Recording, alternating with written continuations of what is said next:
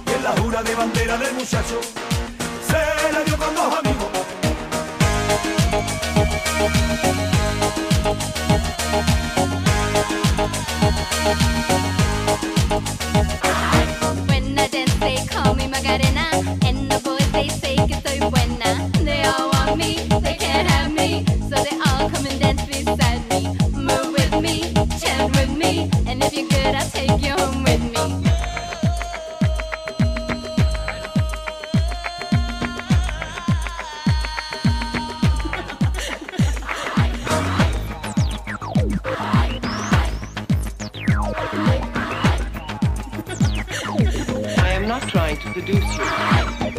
Tu cuerpo alegría Macarena, que tu cuerpo es para dar la alegría y cosas buenas. Tu cuerpo alegría Macarena, eh Macarena. Dala tu cuerpo alegría Macarena, que tu cuerpo es para dar la alegría y cosas buenas. Tu cuerpo alegría Macarena, eh Macarena.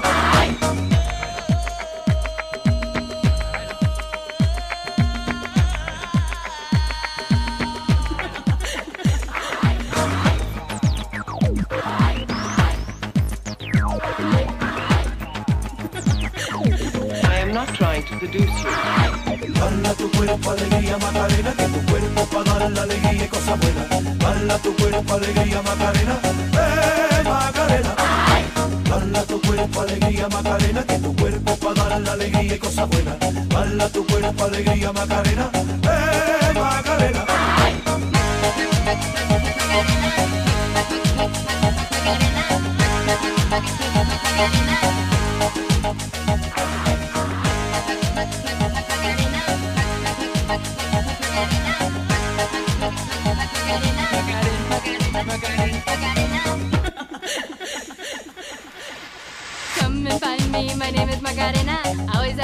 Con las chicas que están buenas. Come join me, dance with me, and all you fellas chat along with me. Bala tu cuerpo, alegría, Macarena, que tu cuerpo es para dar la alegría y cosas buenas. Bala tu cuerpo, alegría, Macarena, eh, Macarena. Bala tu cuerpo, alegría, Macarena, que tu cuerpo es para dar la alegría y cosas buenas. Bala tu cuerpo, alegría, Macarena, eh, Macarena. I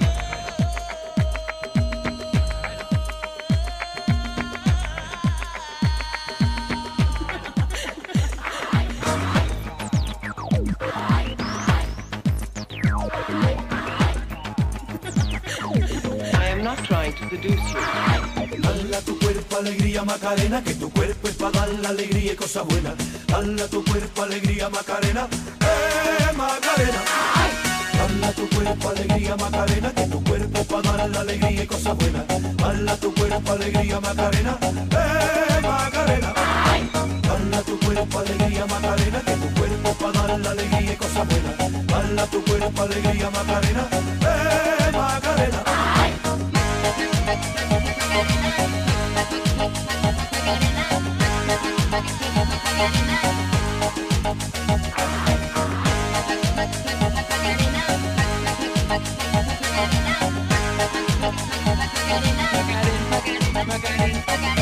Bala tu cuerpo, alegría, Macarena, que tu cuerpo es para dar la alegría y cosas buenas.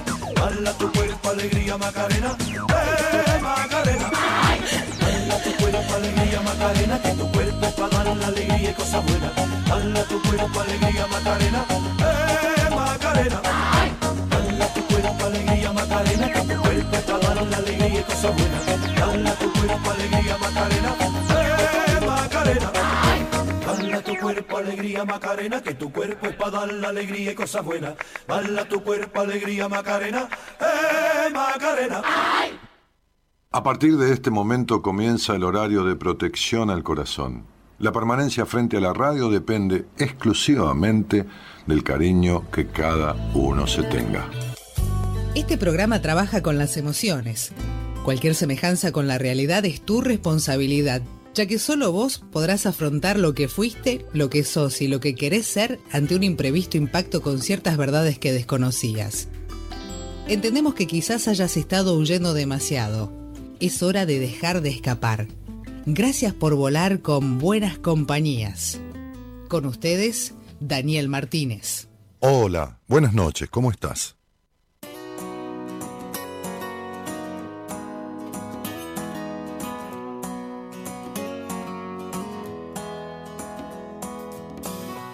Si la sonrisa viene a verte, abre las puertas del balcón.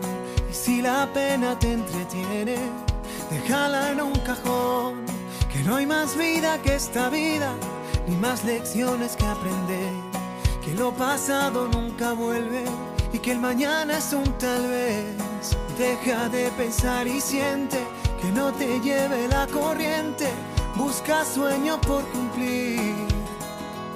Despierta, aunque moje la tormenta y te vista la prudencia, queda tanto por vivir. Es hora de querer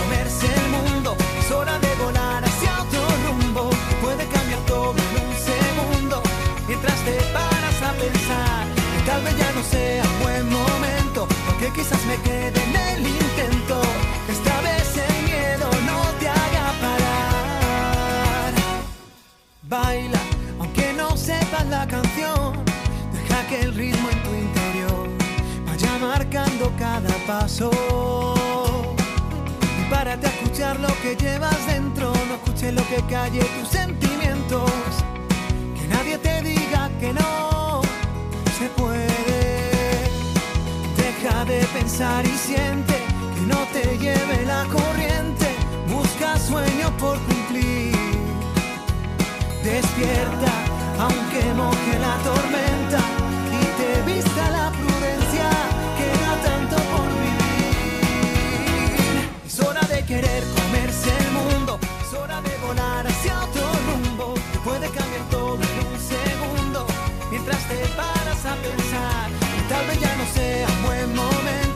que quizás me quede en el intento.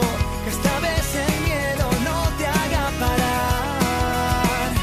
Y bueno, arrancamos la semana de buenas compañías con este tema del grupo de la banda Atascados, que se llama Deja de pensar. Es hora de querer comerse el mundo, es hora de volar hacia otro rumbo, que esta vez el miedo no te haga parar. Que quizás me quede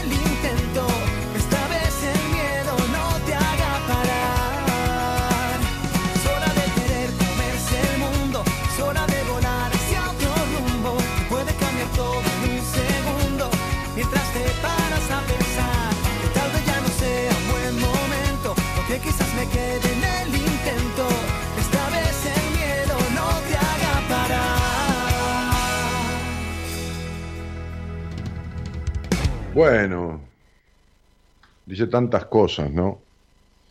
Puede cambiar todo en un segundo mientras te paras a pensar. Atascado se llama la banda, sí, ya, lo dije, Gerardo, no, no me escuchaste. Y el tema, deja de pensar. Este. ata- atascados. Atascados. ¿Qué te pasa, Gerardo? ¿No me estás escuchando? Ah, atacados. Yo lo tengo impreso como atascados. Y así está en Google. ¿Puedes creer? Ah, bueno, atacados, entonces. Atacados se llama la banda, me encantó. En Google pedís la letra de la canción, deja de pensar y al lado dice atascados. Bueno, listo. Este, es hora de querer comerse el mundo, dice la canción. Es hora de volar hacia otro rumbo, ¿no? Este, buscá sueños por cumplir, despertá, aunque moje la tormenta, claro, ¿no? Correr el riesgo, ¿no? Este, ¿cuánta gente que veo hoy, una, mujer de- de- de- del, exterior, del exterior, de Centroamérica, en una entrevista, yo le decía, pará de pensar, pará de razonar todo, pará de desconfiar, pará de... Este, inmersa en un mundo de pensamientos y exigencias de la mente que está bueno tener una mente activa, pero no está bueno ser esclavo de esa mente, ¿no?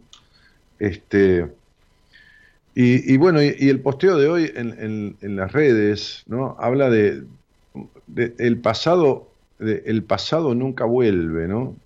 Es decir, habla del pasado nunca vuelve. Qué, tema ese, ¿no? Porque no, no- no es que el pasado vuelve o no vuelve o deja de volver o qué sé yo qué, no, lo, voy a buscar. Este, voy, voy a buscar ese, ese post. A ver. Mm, mm, mm.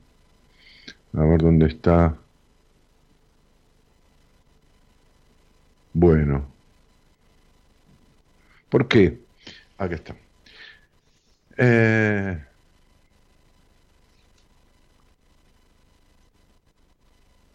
¿Cuánto tiempo, cuánto improvisaste hoy, no? ¿Cuánto tiempo te detuviste a disfrutar? ¿Tus pensamientos se convirtieron en impulso o en miedo? ¿A qué pasado te aferrás? El pasado es ayer, fue hace un momento y hace años atrás. Esperar que vuelva y construir una fantasía alrededor de él es una ilusión que termina en frustración. El pasado nunca vuelve. Somos nosotros los que los traemos. Yo decía el otro día que los pueblos que olvidan su historia repiten su pasado. Y las personas lo mismo. Mientras la historia no esté reparada, mientras no hagamos algo diferente, hablaba de, nuestro país, ¿no? De Argentina y de cuántos países de Latinoamérica que son iguales, ¿no? Y repiten la historia, repiten eh, gobiernos de estafadores, de corruptos, repiten las hiperinflaciones, los cambios de moneda, este, ignorantes al mando del gobierno, este, ignorantes digo ignorar de cómo gobernar, ¿no? Este, y, e- e- eligen padres o madres, ¿no? O sea, en vez de presidentes o estadistas. Y entonces repiten la historia, la, vuelven a repetir, entran en las mismas crisis. Los países tienen crisis porque están compuestos por ciudadanos que no salen de su crisis, que no, no ven más allá, que no viven, digo, eh, uno ve películas eh, o series o, documentales, ¿no? De, otros países. No, no hay ningún lugar perfecto, por supuesto. Pero cuando ves, por ejemplo, Estados Unidos, que tiene sus miserias, sus errores, fíjense que se habla mucho del sueño americano, ¿no? El sueño americano. Entonces, es como ir hacia adelante, hay como una idea de que en ese país se puede y están los medios, hay como un sueño hacia adelante. No hay un- un estancamiento en el pasado, no hay un repetir el pasado todo el tiempo. No tuvo golpes de Estado Estados Unidos. Lo tuvieron los países este, de, de- Latinoamérica, casi todos. Entonces, este, referido a las personas, son las que componen esos países. Y, lo que yo veo desde hace muchísimos años es que la gran mayoría de las personas vive en el pasado o trayendo el pasado al presente. Es decir, no salió nunca de su pasado, no salió nunca de los miedos que se le instalaron en el pasado, no salió nunca o de los ideales, ¿no? Del papá ideal, de la mamá perfecta, no, sé, no, importa, de lo, de lo bueno o lo no bueno, no importa, de lo que fuera, están en ese pasado. La mayoría de la gente no entierra a sus muertos, es decir, eh, simbólicamente hablando, este, no, no, no termina de una vez con ese pasado. No porque no recuerde. Está bien recordar. Lo que está mal es evocar, traer, repetir, vivir nostalgiosamente, asociarse, tener culpa por diferenciarse de, de las personas que lo criaron a uno. E- Eso está mal. No es que está mal porque está bien o está mal. A ver, repetís, te vas a marzo, te llevaste la materia. Hace mal, no es que está mal, me expresé mal, hace daño. Vivir, evocar, repetir el pasado hace mucho daño. Vivir según normas adquiridas en el pasado, cuando éstas son eh, eh, digamos, este, desaprensivas o son perjudiciales, hace daño. Hace daño. Entonces, vivir asociado a, a- infelices del pasado, a personas infelices del pasado, hace daño. Fíjense en, en- en- en nuestro país, ¿no? En Argentina. Los partidos políticos viven metiendo y sacando a los muertos del placar, no los entierran nunca. No, entierran nunca. Lo sacan a Perón, lo sacan a Irigoyen, la sacan a Evita, la vuelven a guardar, vuelven a sacar. Es una cosa de locos. Entonces, digo, viven con muertos en el placar. Esta es la realidad. Entonces, digo, las personas hacen lo mismo en el placar de sus conciencias, en el placar de sus mentes. Y entonces así es como eh, la historia se repite, eh, no, no- no se vive el presente, ni mucho menos se construye un futuro, digamos, diferente. Se tiende a repetir la historia No solo los pueblos repiten la historia, las personas también. El pasado no hay que olvidarlo, se puede recordar, lo que no se debe es vivir en él. Lo que no se debe es vivir en él. Entonces me gustaría que, que te quedes pensando un poco. Este, yo hoy le decía a una paciente, me escribe ¿no? en, en, su historia clínica, yo armo el mail, como les explico siempre, armo un mail que contiene todos los pasos que vamos dando en la terapia. Y lo vamos escribiendo, ¿no? lo, componemos entre los dos, entre, entre el paciente y yo. Yo le mando a hacer algo, le mando una tarea, le hago una pregunta. Después hablamos por teléfono también, o nos miramos a través de, la, de los videoconferencias, está, está, todo incluido. Este, y esos mails son dinámicos, no es que nos escribimos una vez por semana, ¿no? Nos escribimos. Entonces, este, me decía, eh, sigo sin dormir y, y, y, llena de angustia. Entonces la llamé, ¿no? Y le dije,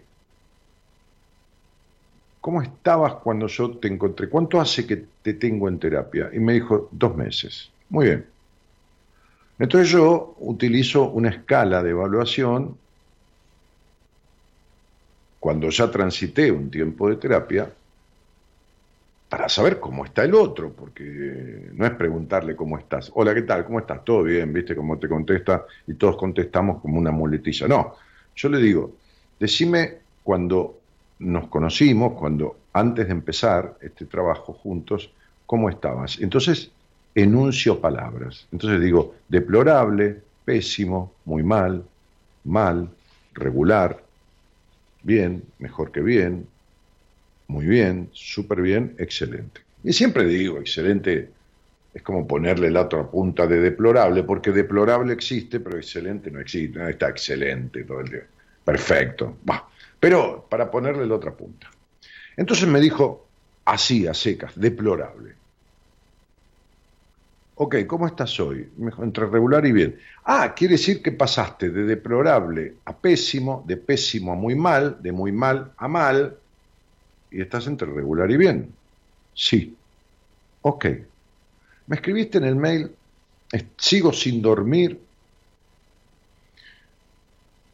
y llorando y, cargada de angustia, algo así. Le digo, ¿cuánto hace que no dormís? Porque si no dormís, este, que no dormís, que no, que no pegás un ojo. No, no, no, tanto no es, no, digo sin dormir a veces.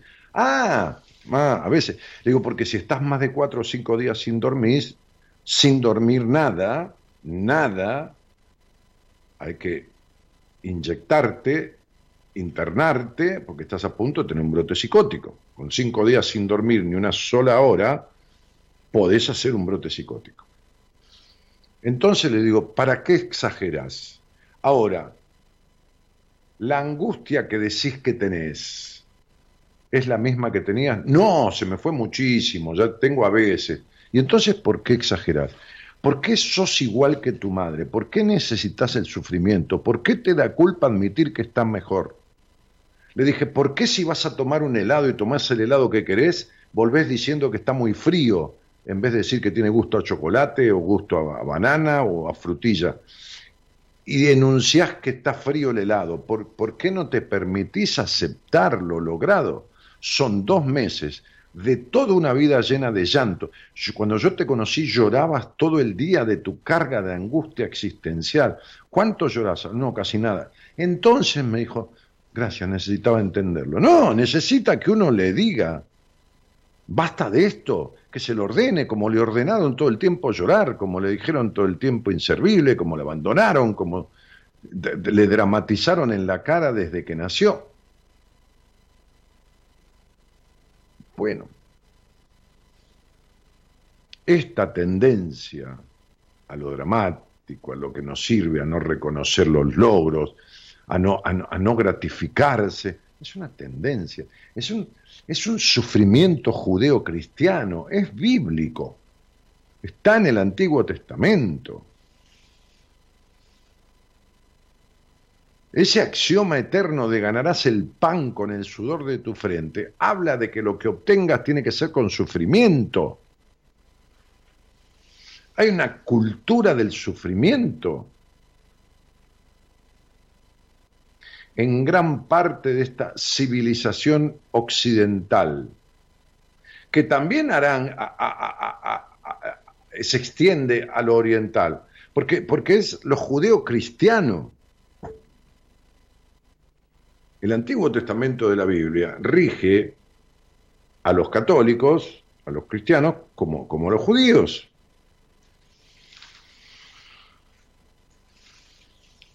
Entonces, digo, ¿qué, qué cosa esta de, de- de- no poder salirse de los, los pasados, de creerse cosas que son absolutamente mentiras, manipulaciones o forma de vida de otros que no, que no tuvieron, que no tienen que ver con nuestra vida? ¿Qué manera de hacerse lo mismo que le hicieron a cada uno? Le explicaba yo a una persona hoy, te vivís traicionando, te vivís traicionando. No, pero ¿qué quiere decir que me traiciono? Le expliqué claramente de qué manera se traiciona y por qué todos sus vínculos son en base a la traición que ella siente recibir de los demás, pero que es espejo de su actitud en la vida. Pensá vos que estás ahí del otro lado, ¿en qué crees que te traicionás? Y si no sabes en qué crees que te traicionás, y esto viene del pasado, vení al aire conmigo que yo te voy a decir enseguidita en qué te traicionás. Enseguidita, de ningún problema, en unos minutos. Pero descubrí que estás repitiendo el pasado en el presente, que estás haciendo lo mismo que viviste, te inculcaron, y por ahí no te das cuenta. Y entonces, ¿cómo vas a arreglar cuestiones conflictivas de tu vida si no te das cuenta cuáles son? Ni de qué se tratan. La mayoría de las personas tiene miedo a descubrirse, descubrirse. Miedo. Como dice Lerner en una canción, miedo a la verdad, miedo a la muerte. ¿No? Este es así. Gerardo, búscala un toque y la ponemos ya. La ponemos ya, yo, yo cierro la apertura con eso. Este, cuatro estrofas es, no, no me acuerdo cómo se llama la canción. Hay una frase que dice miedo a la verdad, miedo a la muerte. Este, pero, pero, pero muchas veces hay miedo a la muerte y se vive muriendo, se vive muriendo, se vive muerto en vida. Que en realidad es miedo a vivir, no miedo a morir. Es, mucho más fuerte el miedo a vivir. Entonces, este, me- me parece que tendrías que pensar si, si realmente sabes eh, de qué manera te estás traicionando. Y me ofrezco, para dentro de mis posibilidades y de mi, de mi buen saber, que no es absoluto, es saber, nadie sabe todo, eh, a, que escribas al WhatsApp del programa 549 11 31 03 6171 y le digas a nuestra productora, quiero hablar con Dani, o quiero saber eh, en qué me traiciono, o quiero, quiero hablar con él sobre lo que propuso, no importa, o si quiero hablar con él, nada más, al WhatsApp, para que te llame y te saque al aire y, y conversamos y te lo explico. Te explico cómo te traicionás debido a tu pasado, cómo este dejar de pensar de esa manera es el primer paso, descubrirlo, para dejar de actuar de la manera que actúas, para dejar la forma de proceder que tenés en la vida. Entonces, recién suena, Gaby. Este, eh, algunas frases, se llama la canción, me dice mi mujer, de Alejandro Lerner. Algunas frases. Bah, qué sé yo. No, no, no, no, no me suena ese título, pero no, no lo voy a discutir porque. Eh, ¿Está? Sí, ok, pasala. Buenas noches a todos y gracias por estar. Light es el camino para ver. Largos puentes rotos entre el hoy hasta el ayer. Varias fotos viejas y una vaga sensación de antigua felicidad adolescente. Busco magia, busco libertad. Magia en el silencio, libertad en la soledad. Muchas palabras es más fácil disfrazar lo que uno siente.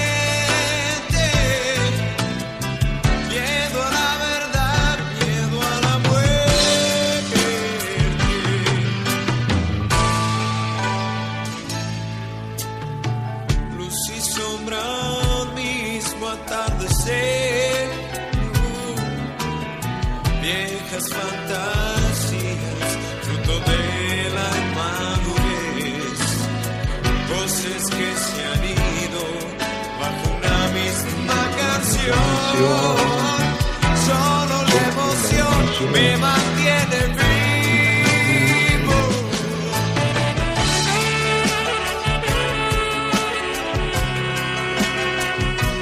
Libertad la soledad con muchas palabras, dice la canción, es más fácil disfrazar lo que uno siente. Miedo a la verdad, miedo a la muerte.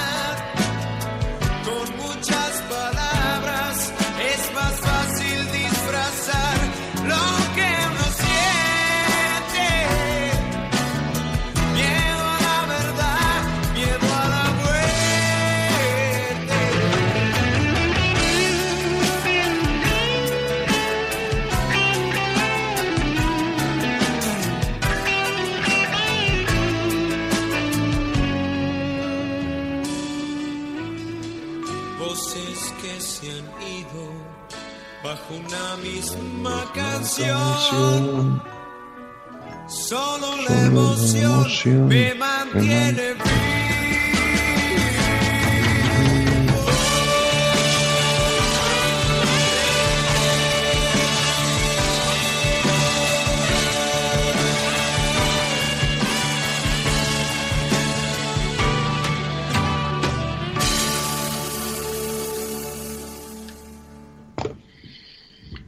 Miedo a la verdad, miedo a la muerte. Y la conjunción de ambas cosas es el miedo a la vida. Solo la emoción me mantiene vivo, no el pensamiento. El pensamiento es lo que me lleva a transitar esa emoción. El, el- el sábado a la noche eh, hicimos un, un vivo con Julisa Santamaría, este, una psicóloga venezolana. Y el vivo trató sobre eh, esta charla en vivo de, una hora y cuarto, trató sobre la inteligencia emocional en las mujeres, ¿no? Este, específicamente la inteligencia emocional femenina. Y entonces lo que queda en el pensamiento, cuando este pensamiento es el patrón, el dueño, el amo de la emoción, entonces todo queda retenido. Cuando la mente gobierna el alma, cuando la emoción es socavada, cuando la expresión natural y espontánea es impedida, entonces no pasa lo que decía, si mal no recuerdo, Jean-Paul Sartre. Decía, un hombre es lo que hace con lo que hicieron con él. Si mal no recuerdo lo dijo él, pero bueno, no importa quién lo dijo. Un hombre, un hombre, un varón, una mujer, es lo que hace con lo que hicieron con él. ¿Qué hiciste vos con lo que hicieron con vos? ¿Qué modificaste o cuánto de eso repetiste? Y eso, eso es vivir en la historia. Es no poder dejar de pensar consciente o inconscientemente en esa historia. Bueno, y aquí estoy yo. El teléfono, sí, sí, es un temazo, sí, como dicen ahí. Buenas noches a todos, eh, este, que tengan buena semana. Eh. Muchas gracias por los saludos este, eh, de, tanta gente que está ahí enganchada, de los que postean y de los que no postean también, y de los que están a través de, del aparato de radio de AM 1220, los que están a través de, de, de- de- de YouTube, de Periscope, de qué sé yo, de la infinidad de las, de las formas que hay hoy de escuchar este, un, programa, ¿no? No todo el mundo lo, lo quiere ver, hay mucha gente que le gusta este, este, más el sonido radial que la imagen. Por eso el programa tiene tantas este, repeticiones, ¿no? Este, por ahí 2.000, 3.000, 4.000 repeticiones en, en los días siguientes, ¿no? Este, aquí nomás en el Facebook, más la que hay en otros lados, ¿no? Como, como en Spotify. Entonces, este, el miedo a la verdad, como dice Lerner en esta canción, el miedo, el miedo a descubrir, el, miedo a... Me acuerdo que me decía, el otro día atendía una, a una persona que hizo un proceso con mi mujer, una mujer que hizo un proceso terapéutico con mi mujer. Este, y mi mujer le venía diciendo, ya en las primeras este, charlas que tuvieron, este, que tenía que hacer terapia conmigo. Entonces ella le decía, yo quería verme con Daniel de, principio, pero me da miedo, así que viene con vos porque son más suave. No, se trata de lo suave o de lo fuerte, se trata de lo que hay que hacer. Y entonces, este, como yo le decía a una mujer que quiso empezar terapia conmigo, que dio tantas vueltas, que le di un par de pequeñas tareas para hacer y dio vueltas y vueltas y vueltas. Y tardó, qué sé yo, meses para lo que se tarda tres, tres días o cinco. Y le dije, mirá, estoy viendo que vas a necesitar hacer terapia con alguien de mi equipo y ya estoy pensando con quién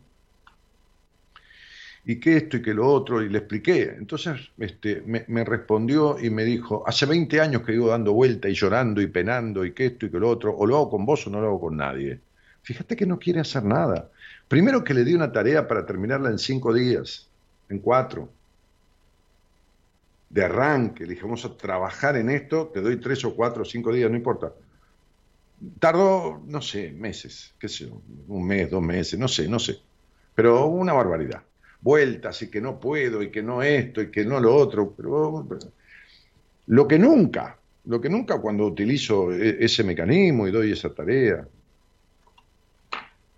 Después me di cuenta entonces que necesitaba un trabajo en terapia más ortodoxo, más de una sesión por semana, con otros mecanismos que los convencionales, si no, no va a llegar a nada. Pero con alguien de mi equipo. Y se lo sugerí.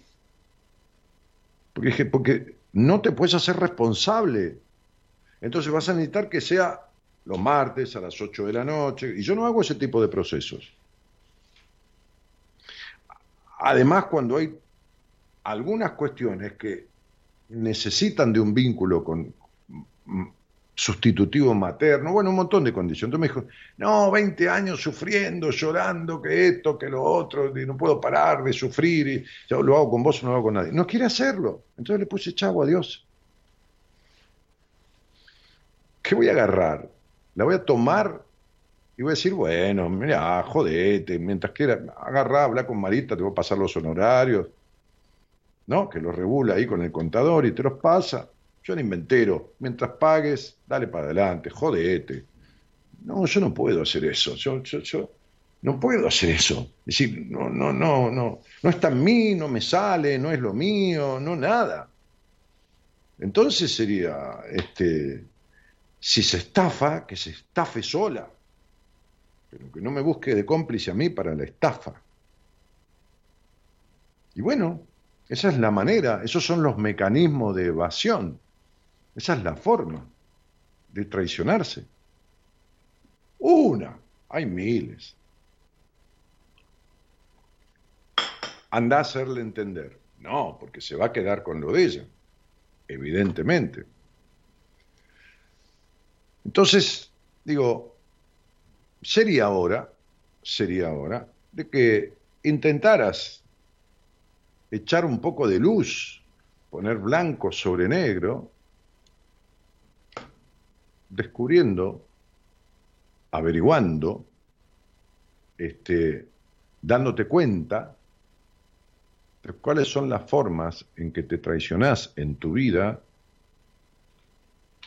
y por qué se vienen repitiendo ciertas cuestiones que por ahí te crees que son obra de la casualidad, obra del destino, obra de la mala suerte. Y la verdad que no tiene nada que ver con todo eso. Nada que ver. Eh, bueno, vamos a un tema. Y si alguien quiere charlar conmigo, hablamos. Y si no, como siempre digo, ponemos música. Vamos, Gerardo. Vamos.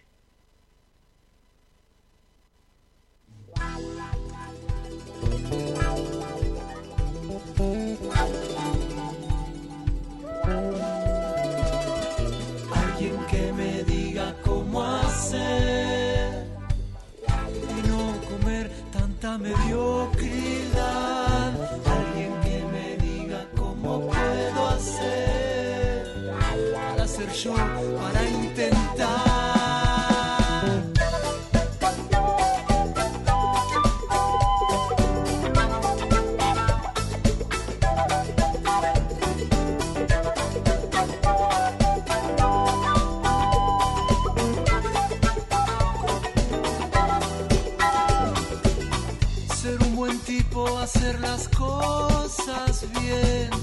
Dejar que guíe el corazón,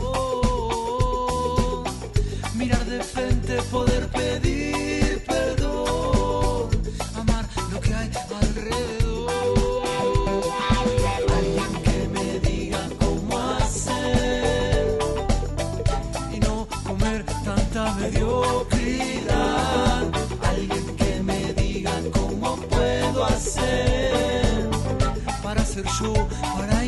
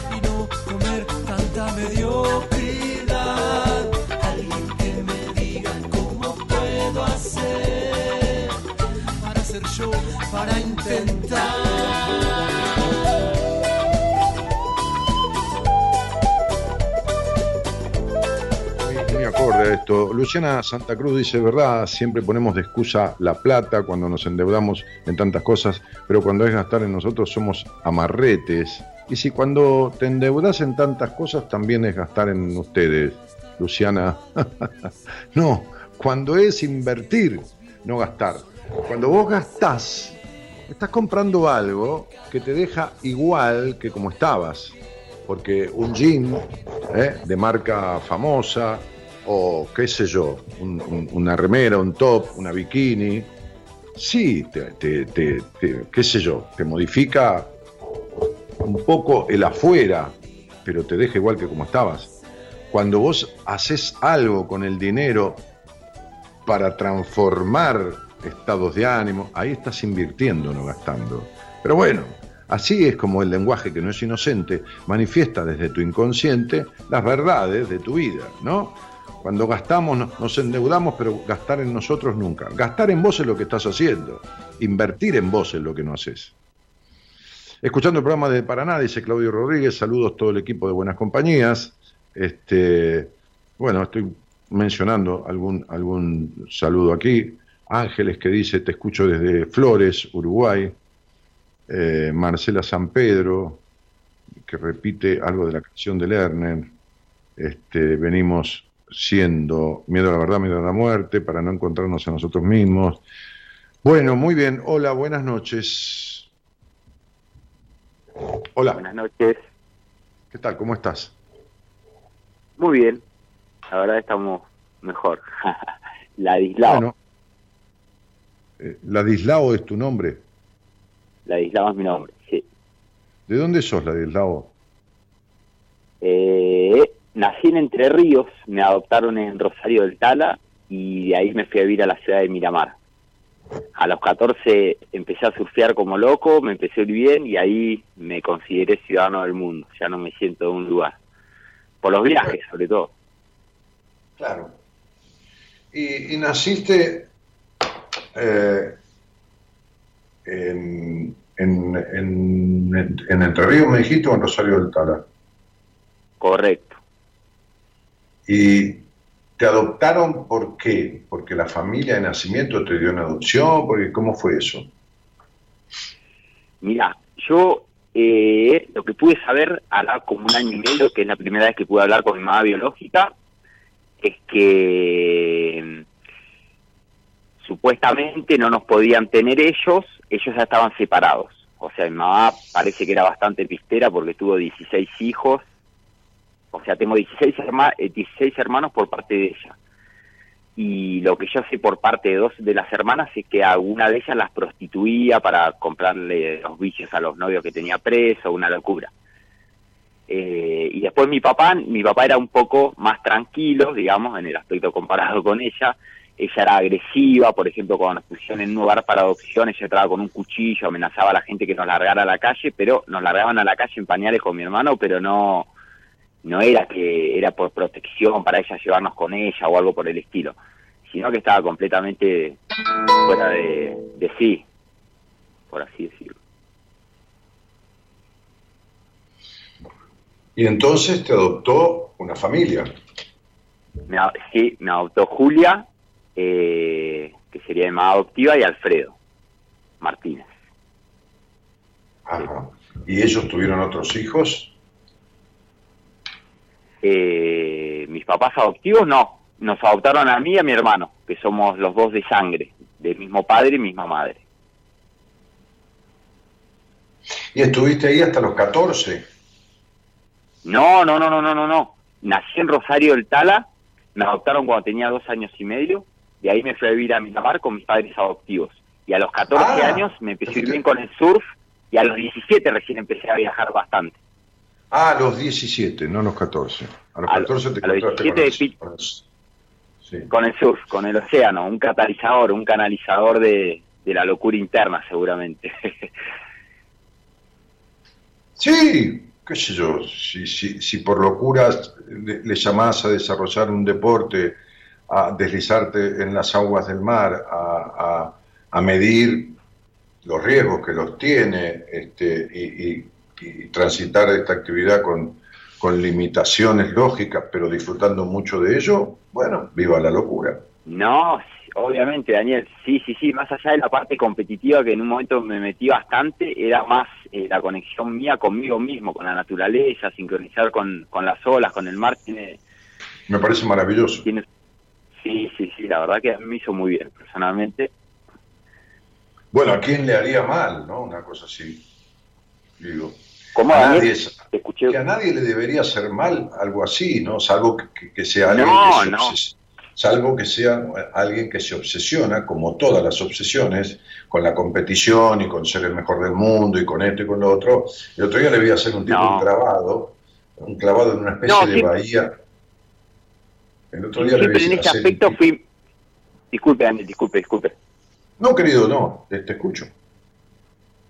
Eh, no, sí, siempre fui más de, de autosuperarme. El tema de la competición y todo, en ese aspecto me iba bien, pero me iba mejor cuando me enfocaba en mí y era medio koala en ese aspecto. Me, era, era más mío que ir a mostrarle a los demás.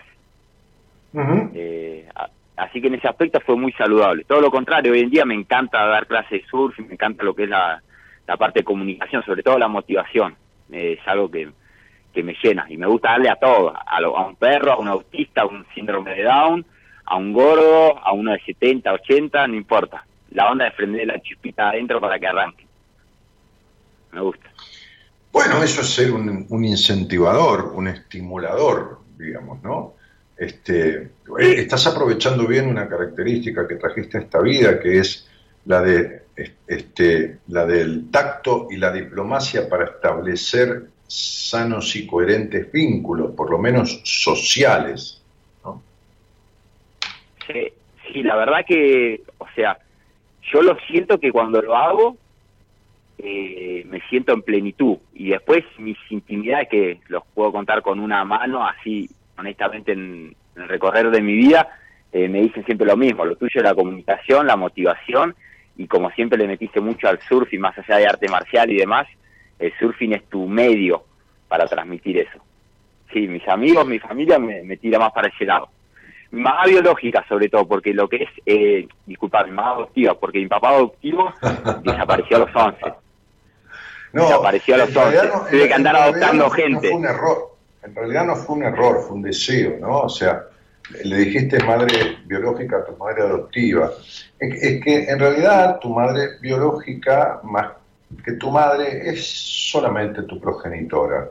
¿no? Hoy me decía una, una mujer que tuvo un padre que un padre, un progenitor, ¿no? que, que la abandonó muy de pequeña y que era un maltratante, un tipo déspota, tirano, que después eh, de grande ella se, se- reunió con él y la descalificaba siempre, que esto y que lo otro.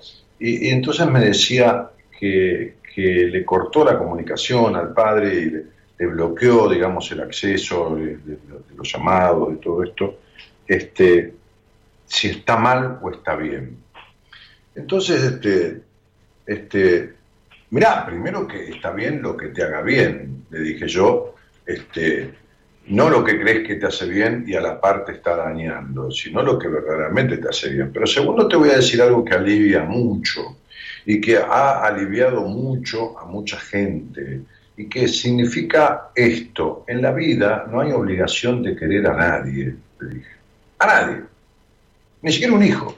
Hay obligación de asumir la responsabilidad, pero obligación de querer no existe, porque el querer es un sentimiento munido de un montón de, de- de características que si no están, no se puede forzar. Entonces, cuando uno no puede querer a alguien, no puede, porque no hay obligación. Entonces, tú, tú, tú, la mujer que te parió, que fue un mecanismo para que llegues a este mundo y lo hable es porque ahí tenés una vida de la que te hiciste cargo y todo lo demás, es tu progenitora. Pero no es tu madre. Tu madre es la que hizo la función materna, la que sostuvo, la que alimentó, nutrió, que son dos cosas diferentes, mostró los objetos al niño, bueno, etcétera, etcétera, etcétera. ¿No? O sea, con todos sus defectos, porque no hay madre perfecta. Y tu padre es ese señor, el marido de ella, con todas sus cosas buenas y sus no buenas. Por eso te equivocaste, que no es un error. Es algo inconsciente. co- sí, sí, sí, tal cual. Te entiendo perfectamente. O sea, de alguna forma salió a nivel inconsciente que a veces es más consciente que el consciente. No, no, que es la pura verdad, no más. Claro. Que es la, es la única verdad. Tal cual. Porque el inconsciente tiene la única verdad. Por eso los sueños. A mí me encanta interpretar sueños. Es algo que hago bien, ¿no? Este, eh, incluso ah, co- con gente desconocida, que, le ponemos un par de pautas o, le tomo la fecha de nacimiento, qué sé yo, este, y le doy una asociación del sueño que tiene que ver con cosas de su vida de las cuales yo no estoy enterado. Pero, pero ahí es donde el inconsciente se expresa. Hay una paciente que tengo del exterior que me decía, no, yo no sueño nunca. Ya vas a empezar a soñar. Cuando el inconsciente tiene donde entregarse, donde entregarse, cuando siente que hay lugar para explayarse, Empieza- Y dicho y hecho, al mes y pico de, nuestro proceso en terapia, tuvo su primer sueño. Y soñó que, no me acuerdo, algo iba acompañada con alguien y se perdió un zapato y quedaba descalza de un pie, bueno, nada. Y, y le dio una devolución, por supuesto. Pero, pero, este, lo del inconsciente es la más pura verdad. ¿Cómo? ¿Lo del inconsciente? Lo del inconsciente es la más pura verdad. Ah, sí, totalmente. La otra es la que te especula, especula tal vez o... Fíjate que hay un discurso de, este eh, eh, incapaz, enfermo, psicópata de Maduro, el presidente de, Venezuela. Este, hay- una parte de un discurso donde el tipo dice, porque los, no sé a quién se refiere, si a los yanquis, no importa, este, lo único que quieren, lo único que hacen es explotar y, y- y- y robar como hacemos nosotros, dijo. en el discurso, está grabado. No está editado, es real que lo dijo. ¿Estás ahí? Sí, sí, sí, estoy acá, estoy acá, estoy acá.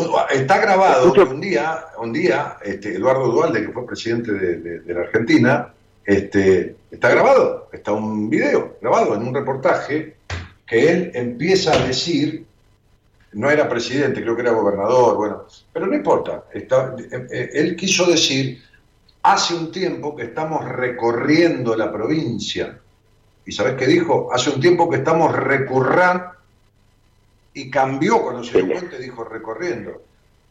Dijo la verdad. Había dicho recurrando. Dijo la verdad y no le salió la mentira. Y lógico, ¿no? le, le salió la verdad.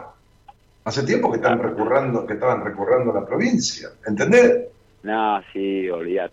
Es maravilloso, Olvidate. el inconsciente Sí, sí, sí. es maravilloso, se, se revela de, de maneras este, maravillosas, se, se- se muestra atrayendo los mismos vínculos de siempre, ¿no? Se muestra atrayendo vínculos de, de- de- de tipo golpeador o de mujer, qué sé yo, este, que, el, que el hombre la acusa de infiel, o que- qué sé yo, o, lo- que fuera, no importa, pero repitiendo las cuestiones vinculares, ¿no? Me decía un tipo un día en una entrevista, cuando todavía no había pandemia, este, en- en- en- frente a frente, ¿por qué siempre me tocan las mujeres frígidas? ¿no? Yo dije, comprarás siempre la misma botella de gaseosa, le digo, y te la sacás en la, en la chapita de la gaseosa, vendrá de premio, le digo, y tendrás la suerte de que, la mala suerte que te toca siempre a vos, le digo, ¿no? Este, ¿Cuánto hace que estás con esta mujer con la que estás? Nueve años. ¿Y para qué te quedás? Le digo. ¿Por qué me tocan las mujeres frígidas? No tenía ni idea de lo que es una mujer, ni de lo que es la frigidez, ni de lo que es la sexualidad de nadie. Era un, un imberbe de cuarenta y pico de años, este, con un Edipo con la madre y que no había crecido en, nada. ¿Entendés? Creo que tenía dos huevos de codorniz en vez de dos testículos. Entonces, este, y por supuesto que me Ta- puse a todo. También, en, en- Daniel, en, en la época de, de mi juventud, eh, te das cuenta que era bastante hueca, por lo menos en el entorno que tenía era el que se echaba más polvo, era el más capo, no el que hacía más orgasmo. Pero no tiene nada que ver. eso, idiota el que creó la regla. Pero todos los chicos somos iguales cuando somos chicos. No, no, déjate ser. No. Sí, Déjate sí, ser. sí, sí. Bueno, querido, ¿cuánto hace que escuchás Daniel. este, este programa? Este programa hace eh, exactamente de hacer ni una semana todavía. Ah, Eh, bueno, ¿y qué te traía por una chica. Eh, mi- o sea, una chica que yo le come- comencé acá en Radatilla a dar clase de surf.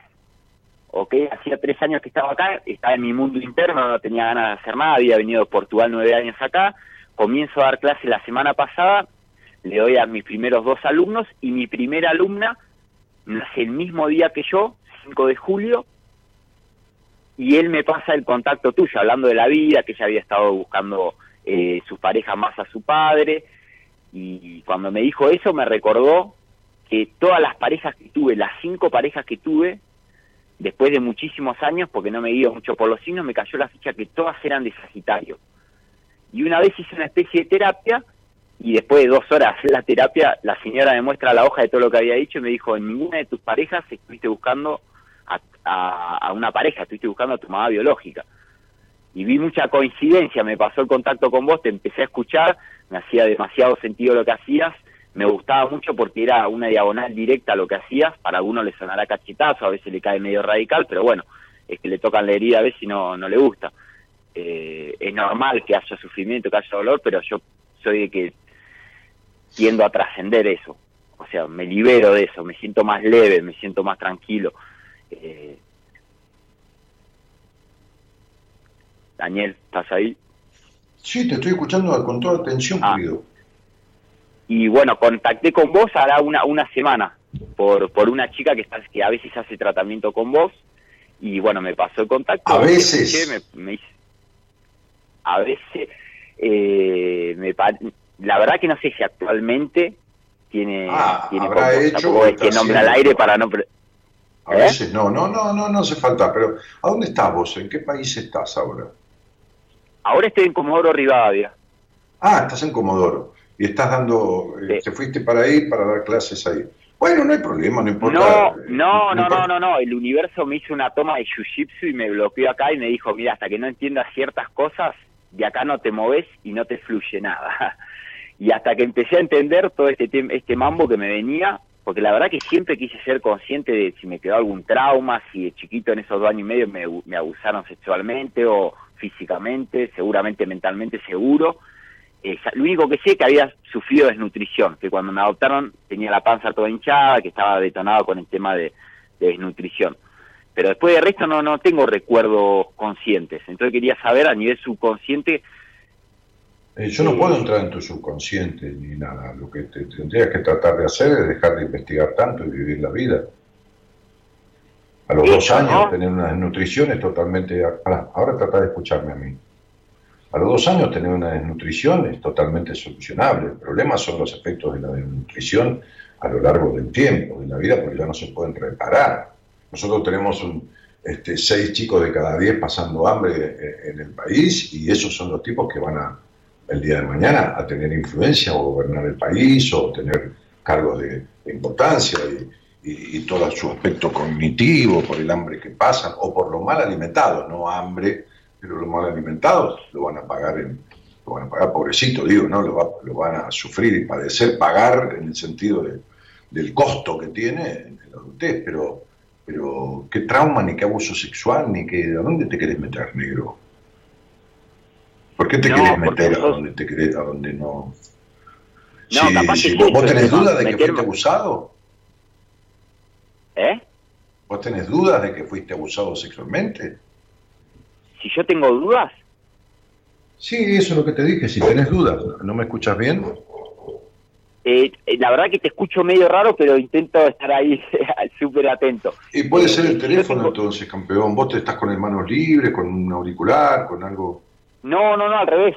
Saqué auriculares, desconecté todas las aplicaciones para, para poder escucharte lo mejor posible. Capaz que Bueno, estoy medio en el yo medio digo, del campo. yo digo, bueno, eh, por ahí un problema de señal. Yo digo, ¿vos, vos tenés dudas de que fuiste abusado? ¿Dudás? ¿Crees que fuiste abusado? Ah, tiene un problema en la conexión, ¿no? Está es evidente.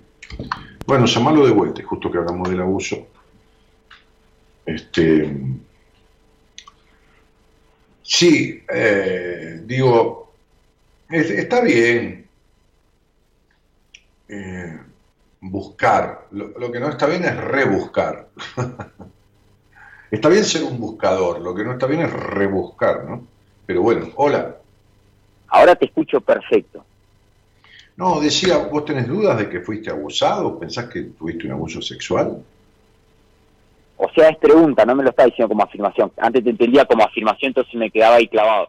Eh, No, pero ¿cómo voy a afirmar una cosa de esa yo? Más, No, más a tal los dos la- años. No, pero tal vez por la numerología podías ver algo que yo No, no, lo deja de ver, eh, flaco. Hay un tema tuyo que es tu necesidad de controlar, que es terrible. Terrible. Terrible. Bueno, perfecto. eso es. Ese es tu quilombo. Entonces, esto, esta necesidad que tenés de controlar, no te da saciedad nunca. No hay, no hay tal comunicación con el mar, ni, tan, ni tanta catarsis de todo y todo lo que estás diciendo, porque no es así. Es esa parte así, pero en el total hay una situación de necesidad de controlar, de vacío, de incompletud, que no se ha podido resolver. ¿Y qué, ha, y qué hago, Dani? Ah, viste cómo. Vos fijate, ¿no? Fijate la, las obsesiones del control. No, las cinco mujeres que salieron del Sagitario. ¿Qué mierda tiene que ver el culo con la memoria? O el culo con la autopista. Déjame hablar. Perdón. ¿Qué mierda tiene que ver el culo con la autopista? Aunque hay culos que te pueden llevar lejos. Entonces, digo, este, ¿qué tiene que ver que saliste con cinco mujeres de Sagitario? O sea, hay 44 millones de personas en el país. 22 millones son mujeres. 22 millones de mujeres dividido 12 signos quiere decir que hay 1.800.000 mujeres de cada signo. ¿Y vos qué crees? ¿Que las cinco, la- la- el el millón ochocientos de Sagitario son todas iguales? ¿Entendés que es muy elemental el análisis que haces?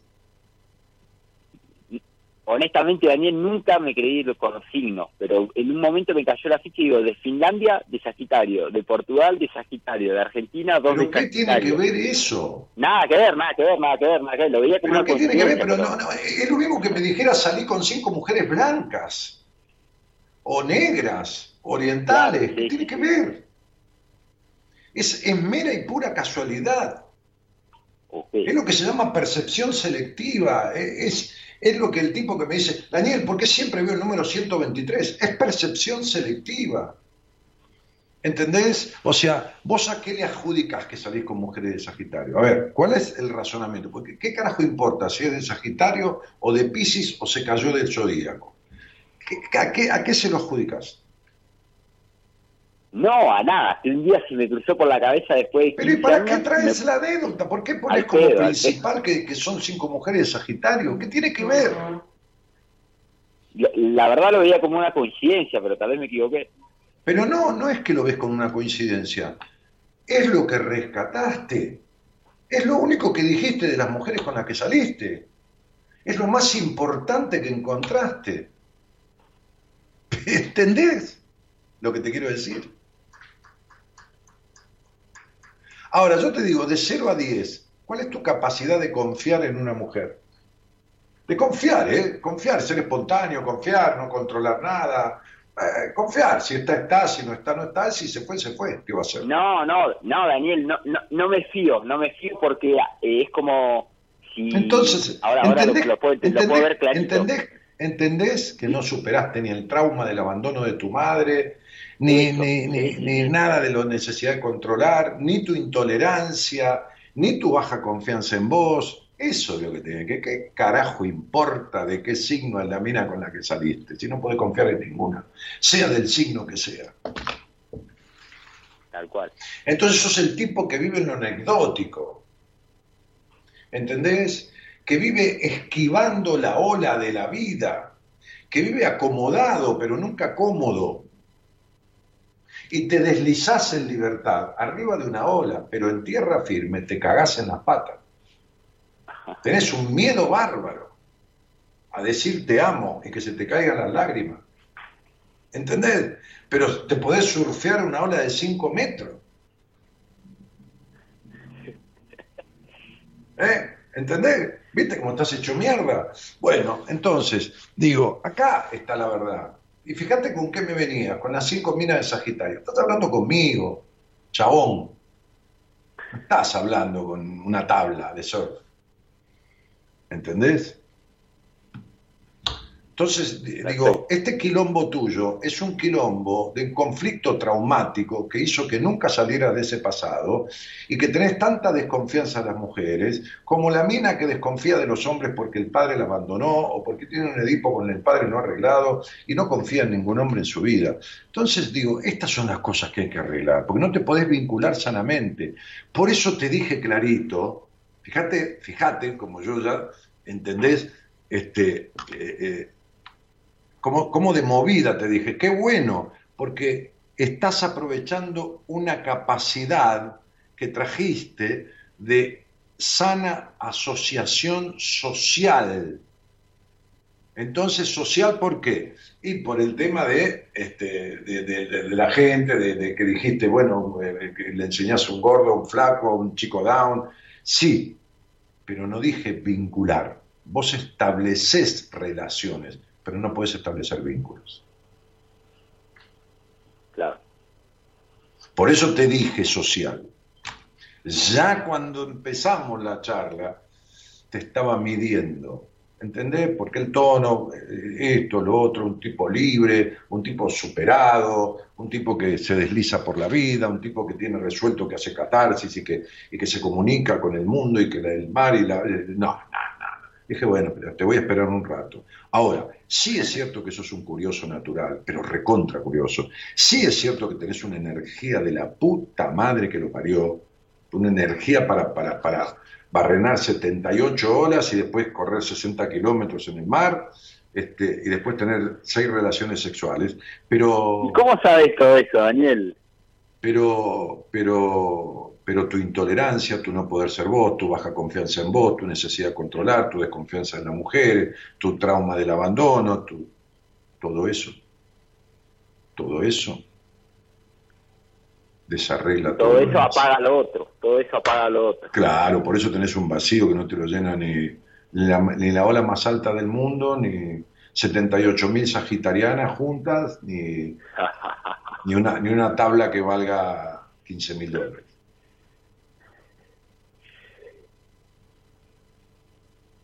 Daniel, ¿y qué tengo que hacer? ¿Qué, qué, es- qué me aconsejas que, que, que podría empezar a trabajarme así? Ne- Negrito, eh, na- nada de, este, de esto se arregla de la manera que vos querés arreglarlo, porque encima sos el típico tipo que quiere poder con todo. ¿Qué quiere qué? ¿Que querés poder con todo? Ah, Mm. Y no, y no vas a poder con todo. Esto, con esto no vas a poder. O sea, solo no vas a poder. No, no hay manera.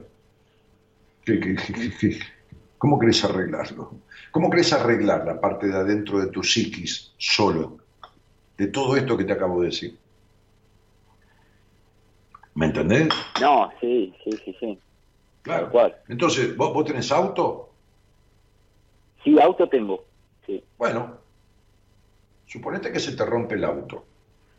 Entonces no funciona. Lo llamás al mecánico y le pagas la visita, no hay problema, porque se te trasladó hasta tu casa y le pagas, qué sé yo, el viático, la visita. Y el mecánico viene, levanta el capó, trata de poner en marcha el auto y te dice, mira, este, hay un problema en la plaqueta de encendido, hay un tema en los inyectores, este, y, y bueno, te explica que hay eso. Y cierra el capó y te dice, bueno, chao, hasta luego. ¿Y vos qué le decís? ¿Cómo hago para arreglarlo? Y el tipo te, ¿qué, qué hace? ¿Te enseña, te da un curso en ese momento de cómo arreglar? ¿Cómo haces? No, tengo que ir a ver un, a alguien que me... Que me Eh, eh, Tenés que decirle al mecánico, todo. bueno, arreglamelo vos, porque vos de mecánica no sabés nada. Ya. ¿Y cuánto de, cuánto de complicado tiene un motor y cuánto de complicado tiene una cabeza? No, olvídate, muy complejo. Claro, bueno, y entonces, ¿cómo querés que yo te diga cómo arreglarlo? Bueno, yo te, yo te lo voy a decir. Bueno, empezá a confiar en las mujeres. Simplemente, levantá la, la confianza en vos mismo, deja de querer controlar todo, este, y ¿qué más? A ver, ay, pará la intolerancia, deja de querer que los demás sean como vos querés que sean, expresate sanamente, en libertad, no controles lo que decís, a todo eso, y ya está, lo arreglaste. Ahora andá y, y hacelo.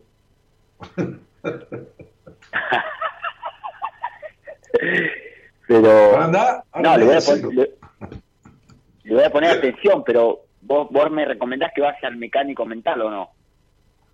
No sé, fíjate vos cómo te sentís y si te hace falta, porque si se te rompe el auto no vas al mecánico del auto, y si te, se te rompe el estómago no vas al médico, y si te rompe el pie no vas al traumatólogo, y si se te rompe el celular no vas al técnico, y si tenés rota la cabeza, ¿dónde querés ir? No sé, si querés andar a la ferretería, qué sé yo. No, está bien, está bien. Y, y Daniel, no, no eh, ¿podría ser que me recomiende alguna persona a usted? Porque yo la verdad que pienso a veces, voy a un psicólogo acá, le pago a un psicólogo y capaz que me tiene cinco años ahí y me gustaría algo eficaz, que yo vaya y abra toda la caja de Pandora mía y que me dé una mano, que no me vea como un, no sé. Pero ¿qué- ¿cuál, cuál es tu miedo de que te vea como? ¿Por qué tenés tanto miedo a que te vean de tal o cual manera? No, no, no, me refiero a tal vez pasar en- de la forma que yo veo que trabaja usted, capaz que usted tiene a alguien, a un, a un psicólogo o psicóloga que me recomiende que con, con el método que trabaje, que usted vea que, no sé, acá vería que si voy a un psicólogo, eh, ¿Pero por qué prejuzgás? ¿Por qué si vas a un psicólogo de ahí tiene que no saber lo que hacer? No, porque chico me pasó de ir, eh, cuando a mí me adoptaron y me fui para Miramar, pasé por un montón de psicólogos. Y la verdad es que yo no Ah. sentía empatía para abrirme. Pero una vez, una vez, mi mamá me llevó a un psicólogo, Eduardo, no me olvido nunca más en la vida, y con él sentí que me podía abrir y, y contarle todas mis cosas, pero había otras psicólogas que me han tocado anteriormente, y psicólogos, es verdad, mira lo que estoy diciendo, ¿eh? que estoy diciendo que psicólogas no me abría y que psicólogos sí. Pero porque tenés un problema con las mujeres, ¿no entendés? Sí, sí, sí. Bueno, no lo vi, Daniel, no lo vi así. No, lo mi amor, pero como has hecho tanta terapia, creí que te lo habían explicado, pero bueno. ¿Y por qué no lo buscamos a Eduardo? Digo, qué sé yo. Totalmente, está en Bariloche. Mañana mismo le estoy mandando un mensaje. Claro, porque lo tenemos a Eduardo y le vamos a contar a Eduardo un poco de todo esto que hablamos, o le damos la conversación a Eduardo, ¿no? Este, Totalmente, sí. claro, grabás, agarrás esta conversación y se la pasás, me dice, ah, hablé con un loco que está en un programa de radio y me dijo todas estas cosas, pero en algunas les acertó. Así que, toma, Eduardo, te lo doy para que volvamos a laburar juntos. No importa que Eduardo esté. Yo atiendo gente de Australia, de, de Austria, una paciente de Austria, tengo, qué sé yo de dónde. No importa. Hace años que atiendo a distancia, no es por la pandemia, pero ahora los profesionales de la psicología, por ejemplo, este, como tantos otros rubros, este, han tenido que eh, empezar con esta práctica. Así que que, que Eduardo esté en Bariloche, me alegro que, que, que tengas y sepas dónde está, porque ha sido un tipo con el cual vos has podido establecer un feedback, un, un, un, un rapport, un vínculo, una transferencia, este, y, y, y está, y está buenísimo, está buenísimo. Aparte es, Daniel, es un tipo, es un tipo bastante amoroso y protector y todo eso. Sí, exacta. ¿Lo Sí, conoce usted? es un, es un No. tipo muy paternal, digamos. Sí, totalmente, ¿Viste? totalmente. Viste que fácil. Viste que, se- que cuando uno sabe, imagínate que yo agarro una tabla y me voy con vos al medio del mar, pero aparezco en Sudáfrica, ¿entendés? Y a manera de cadáver, este, ahogado. Pero, viste, yo de esto sé como vos de surf. Y bueno, a mí me asombra, si voy a la playa y te veo a vos, me asombro. Me asombro porque es algo para lo que soy no capaz, este, o incapaz, o no tengo esa habilidad. Y bueno, vos te asombra la mía, y así todos necesitamos de todos. Daniel, cuando me cure la cabeza, te desafío una sola. bueno, nada, ah, pará, este, yo te voy a decir esto, vos no estás enfermo de nada, vamos a empezar por ahí, así que no hay nada que curar. Vos estás afectado psicoemocionalmente en algunos aspectos que no han sido resueltos y eso no hay que curarlo, hay que sanarlo. Se cura a un enfermo, se sana a una persona psicoafectada. Así que eso de curarte la cabeza, sacártelo de la cabeza porque no tenés una enfermedad mental. ¿Entendés? Perfectamente. Claro. Digamos que no sos un psicópata, digamos que no sos un sociópata, digamos que eh, no, no, no, sos un tipo con una psicosis, con una esquizofrenia, este, que también se tratan, por supuesto, pero es otra cosa. Entra dentro de lo que son las psicopatologías severas, esto, lo otro. Bueno, este, menos la psicopatía, que no hay manera, pero bueno, este, y tantas otras cosas, ¿no? Entonces, este, no sos un fabulador, no, no, bueno, no importa. Estás afectado dentro de lo vincular, emocional, por unas cuestiones traumáticas del pasado que tenés que resolverlas para que puedas estar mejor de lo que estás. Entonces, estás hecho mierda, en el buen sentido, hablando entre hombres, en algún aspecto, pero no estás enfermo de nada. ¿Ok? Ok. Entonces llama a Eduardo, dale esta conversación y transita con él estas cosas que hemos hablado y las que se te ocurren. Y si pasan los meses, qué sé yo, estás igual, a lo mejor cumpliste la etapa con Eduardo, y entonces me escribís en el Instagram, me haces acordar, soy el del surf, el de todas las minas sagitarianas, y yo me voy a acordar y te voy a recomendar. Perfecto, Daniel. Bueno, Tigre, te mando un abrazo. Un enérgico abrazo, Daniel. Muchísimas gracias, ¿eh? De corazón, muchísimas gracias. Chao, campeón. Chao, chao.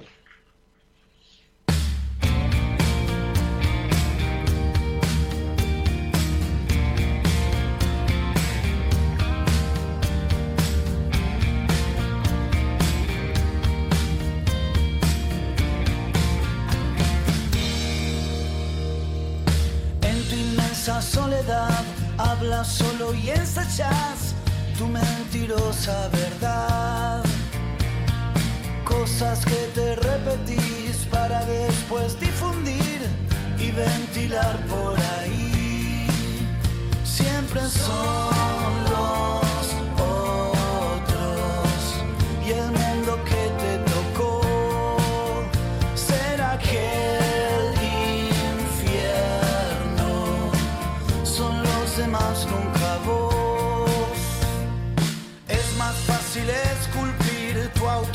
autobiografía al fin que empezar a revisar aquello que hiciste mal, bucear en tu oscuridad, desmalezar tu jardín.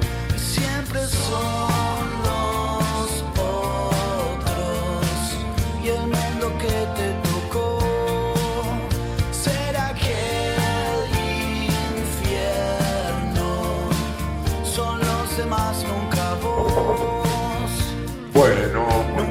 infierno son los demás y nunca vos, ¿no? Qué linda canción. Bueno, hola, buenas noches. Hola Dani, ¿cómo estás? Bien, querida vos. Y acá estamos. Muy Bueno. por eso, siempre te escucho, hace años que te escucho. ¿Y dónde vivís? Y- en Catamarca, ¿Y con quién, Sarita? sola. Bueno, Sola. muy bien. ¿Cómo- ¿Qué ibas a decir? No, quería saber eh, en qué eh, fallé o porque ¿En qué, me, en qué fallaste? sí, porque me siento como estafada ¿Por quién? y por por todo, por mi- mis hermanos, mis hijos, a veces algunos hijos, tengo tres hijos, pero a veces cuando uno más lo ayuda parece que es peor, eh, ya sea este con consejos, económicamente, y bueno, y me siento ¿Y, y por qué insistís? Eh, no, no, no insisto. Con esto de la pandemia que uno tiene que estar encerrada, porque acá estamos muy mal en Catamarca. Estamos este, muy mal en, en el país. Sí, pero acá estamos mal. Y Entonces, este, me puse a pensar, este, tengo todo el tiempo del mundo para pensar, porque estoy a punto de jubilarme, y bueno, ya estoy jubilada, digamos. Eh, y bueno, pensé y dije, bueno, las cosas tienen que ser así, no voy a insistir con nadie, el que quiera estar conmigo que esté y el que no, bueno. ¿Y cuándo, de- pudi- y cuándo pudiste lograr eso? ¿Alguna vez pudiste lograrlo? me, da, No. me, da gra- me da gracia esto de decretar. Decir, no, ahora se terminó, ta, ta, ta, ta". pero si no lo podés lograr. Bueno, trato de lograrlo. No, pero está bien, mi amor, pero, pero trato, sí, trato de curarme el cáncer. Y no, mi vida. A ver, eh, Sarita querida, este, si algo viniste a aprender a esta vida, Sí. es a encontrar placer, verdadero disfrute en el dar, sin importar lo que te devuelvan. Sí, sin importar sí, lo muy- que te devuelvan. Sí, siempre trato de dar para yo sentirme Eh, Sara, ¿me podés, complacida.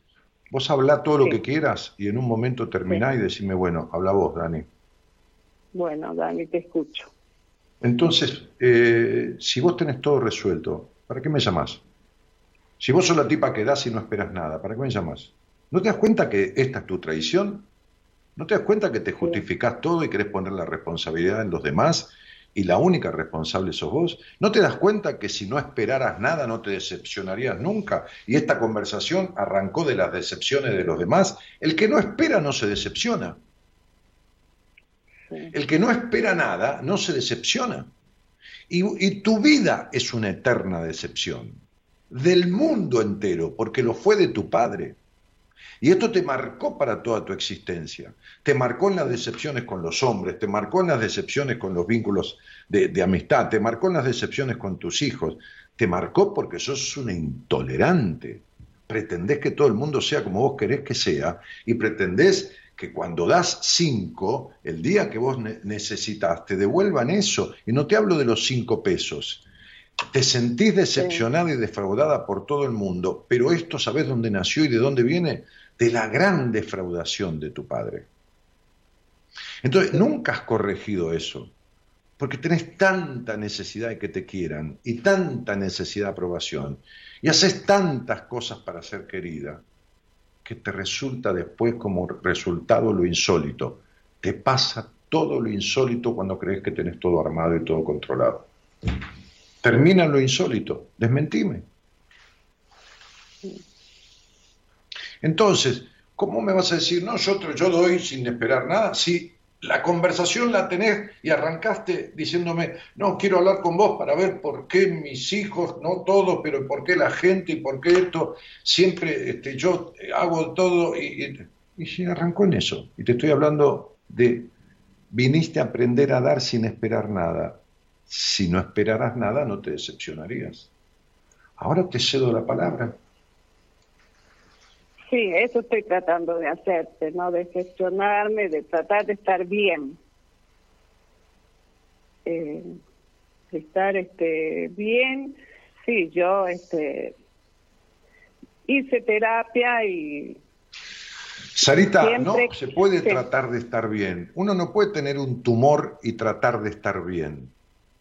Y vos Sí. tenés esto no resuelto, amor de mi vida. No le des más nada a nadie. No ayudes a nadie en más nada.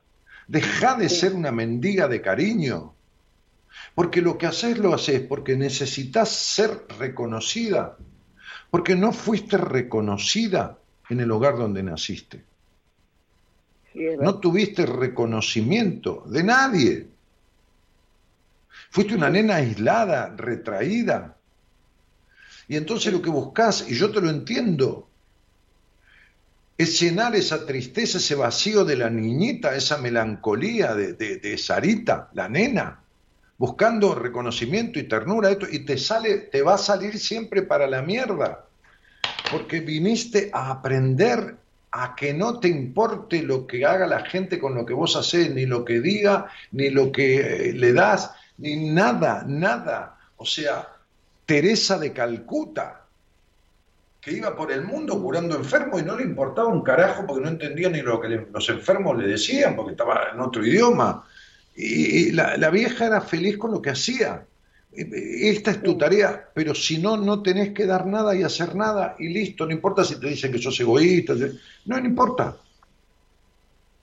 Sí. Es decir, o decidí entregar la vida porque tenés alma de samaritana y que te importe un carajo si te devuelven, si no te devuelven, si te dan la gracia, si no te la dan, o decidí no dar nada, pero vivís a medias, vivís en, en tratar, pero no podés lograrlo, porque terminás aflojando y después te decepcionás. Y, y la historia vuelve a repetirse, como dice el tango. La historia vuelve a repetirse. Siempre te termina pasando lo mismo, amor mío. Sí. Bueno, entonces, ¿qué tratando? La palabra tratando la gente la tendría que desterrar, porque tratar es no, es no resolver nada. Siempre digo lo mismo, trata de pararte y fíjate cuál es la posición, ahora cuando termine de hablar conmigo, cuál es la postura física de tratar de pararse. ¿no? Es decir, es tirar la silla para atrás, levantar la cola y quedarte ahí en el medio. Eso es tratar de pararte, o sea, ni sentada ni parada. Bueno, eso es tratar. Sí. Eso es tratar, ni sentada ni parada, ni dejar de dar, ni seguir dando sin esperar. Entonces siempre te pasa lo mismo. Siempre lo insólito, siempre lo inesperado, siempre al revés. Sí. Entonces no le des más nada a nadie. O dale todo, vende la casa, regala todo y anda a vivir al bosque. Pero no esperes que nadie te venga a buscar al bosque diciéndote, uy, te vengo a traer una manta. No, porque decidiste eso. No busques ninguna compensación. Sí. Nada. Ni el reconocimiento, ni el agradecimiento, ni nada. Nada, no busques nada. No esperes nada. Es decir, es aprender el amor impersonal. Es decir, no importa quién esté, yo le doy porque me da placer darle, me da placer acompañarlo y me da placer verlo disfrutar con lo que le doy. Bueno, listo, es una manera de vivir. Si no, no lo hagas. Viniste a esta vida a ser leal a vos. Entonces, sé leal, no des más nada a cambio de nada, ni esperando nada, o da todo graciosamente. Sí. Pero no estés a medias, porque te va a resultar siempre lo mismo. Sí, ya lo comprobé varias veces. No, toda tu vida. Sí, es verdad. No, varias veces no. Desde, desde, y mira, tenías ocho años y medio, un poco más quizás, desde los 13 años, desde los 17 ni hablar. Pero desde los 12 y medio, 13, que venís comprobando todo esto y decepciones este, en, en muchos sentidos. Entonces, me parece que tendrías que decir, bueno, esta receta no funciona, la, la voy a cambiar. Sí, ¿No te parece? sí, sí, eso es lo que Entonces estoy... cam- cambiarla es, anda, y Sí. si querés queda- queda- quedate con un jean, una remera y un, un suéter, y regalá toda la ropa. Y si querés en la iglesia, que no sepas ni, ni- ni a quién le va. Y agarrá y si querés doná todo tu dinero. Y si querés vender la casa. Y, comprate una carpa. Pero no hagas nada esperando que vengan a reconocértelo. Terminá con eso. Sí, ¿Está claro? sí, sí, Bueno, mi amor, Sí, porque si no, si no, nunca va a resultar, siempre va a pasar lo mismo, Sarita. Siempre va a pasar lo mismo. Sí. sí ya Claro, deja de, deja esperar que tus hijos vengan a decirte, mamá, qué buena que fuiste, nos equivocamos. Andá y viví tu vida. Andá y gratificate. Laburaste toda tu vida porque viviste trabajando, tu vida ha sido esforzada, casi sacrificada, igual que tu infancia. Bien, Sí, andate al Hotel Amerian ahí de Catamarca y, y tomate una merienda, sentate con tu mejor ropa y andá y servirme una merienda completa. Este, y, y, y, y y después to- to- tomate un micro, andate a La Rioja, sentate en la Plaza de La Rioja y tomate una cerveza con un plato de queso. Gratificate en la vida, deja de joder las bolas esperando que los demás vengan o te esto, o tengan pena de vos, o lástima por vos, o conmiseración por vos, o reconocimiento hacia vos. Reconocete vos, date vos. ¿Entendés cómo te traicionás? sí, sí. Sí lo estuve haciendo es- esto, eh, pero después de la pandemia, bueno, uno se tuvo que encerrar y... Pero bueno, la soledad que, que siento a veces la disfruto, pero este cuesta, cuesta. Como siempre me costó disfrutar lo poco o lo mucho que puedo tener. Entonces, ¿qué es la pandemia o que siempre te costó disfrutar? ¿Entendés tus contradicciones? Ojalá te animes a escuchar el programa mañana tranquila y vea Sí. que es una, sos una contradicción viva. No, ¿sabes qué pasa? Yo lo disfrutaba, pero vino la pandemia y pasó un minuto y terminaste diciendo, siempre me costó disfrutar lo mucho de lo poco que tuve. Pero, ah, Un minuto antes dijiste que desde la pandemia y ahora dijiste siempre me costó disfrutarlo un poco. ¿Entendés? No, Eso no, sí he disfrutado muchos viajes, me, me di el placer de tener, este, de hacer lo que yo quería hacer. A veces lo hacía a pesar que tenía culpa, pero lo mismo lo hacía. Pero eso es lo que te iba a decir, disfrutás con culpa, ¿no entendés? No Sí, sirve, Sí, no sirve, No, sí. Dios santo. ¿Por qué quieres justificarte como si fueras una nena que quiere sacarse una buena nota? ¿Por qué no te sincerás con vos misma y te das cuenta que todo lo haces a media? Si es el dar es esperando, si es el disfrutar es con culpa. ¿Por qué no te das cuenta y lo aceptás y listo?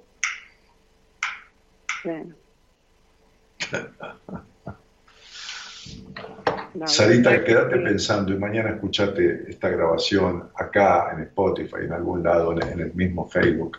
Escuchate hablar, escuchate cómo te contradecís y anda pensando en tomar una decisión que sea verdadera, que sea real. Si disfrutás, disfrutás. Si no, no. andate a hacer, metete monja de clausura en carmelita descalza y listo. Y chau. Oh, no. Levantarte a las 6 de la mañana, barrer el convento, mate cocido con pan y listo. Y ya está, no hay más disfrute, no hay nada para hacerlo con culpa. Quédate encerrada en el Carmelo. Ya está, no hay problema. Claro. Pero no quieras hacer las dos cosas, porque no sirve para nada, nunca. Las cosas a medias no sirven en la vida.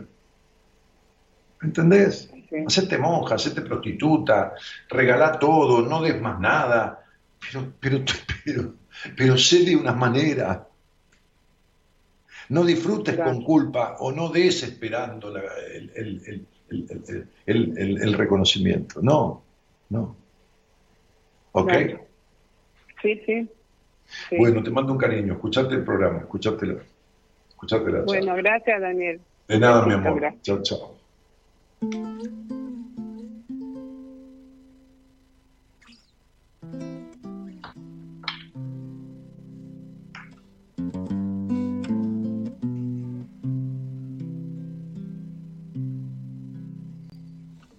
Ya no lloraba ni se reía, fue conformándose. Se enfriaba, se adormecía, como escondiéndose.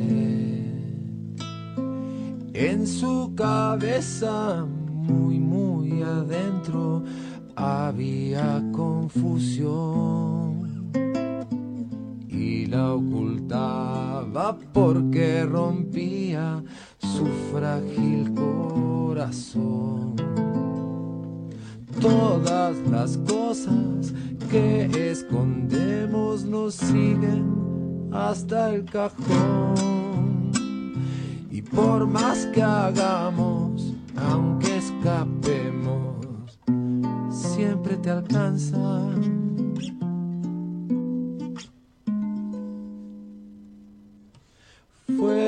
Olvidándose las palabras y no hacía gestos. Si lo llamaban, no respondía, andaba lejos.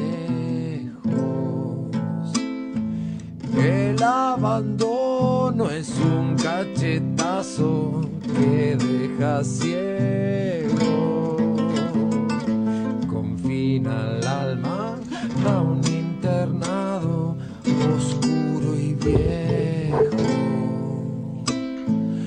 Las cosas que no resolvemos nos siguen hasta el cajón. Y por más que hagamos y aunque escapemos, siempre te alcanza.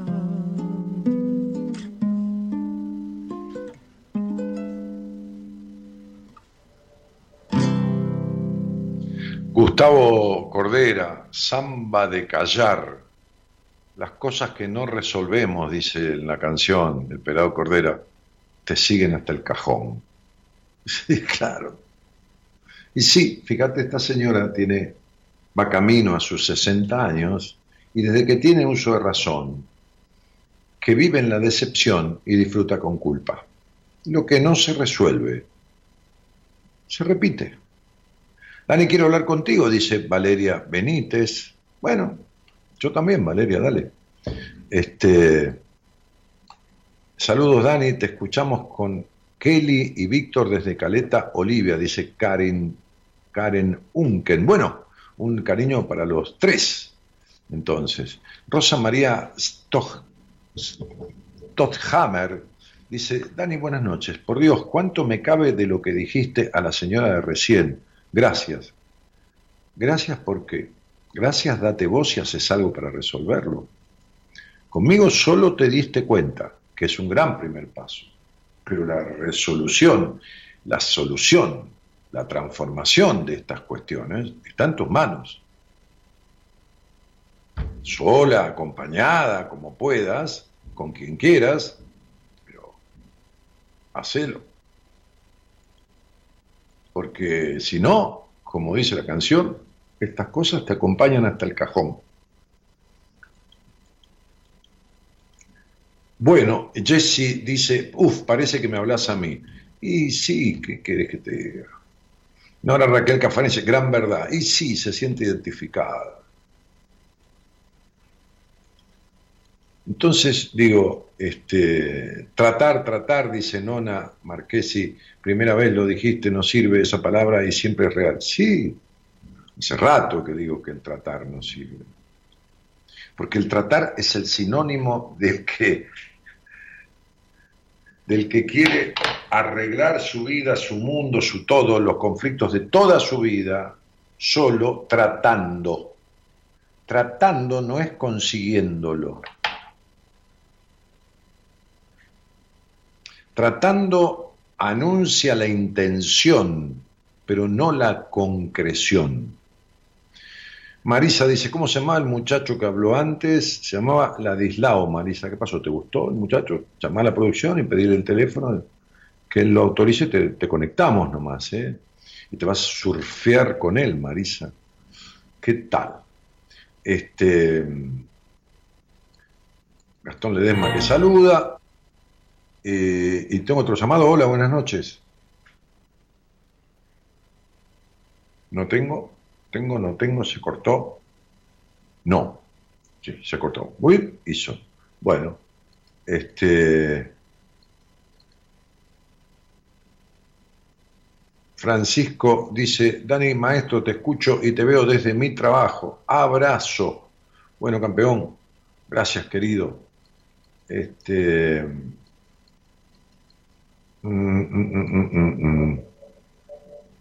Cada día que pasa, dice, te respeto y te admiro, más que nada te agradezco. Bueno, gracias igualmente por la compañía.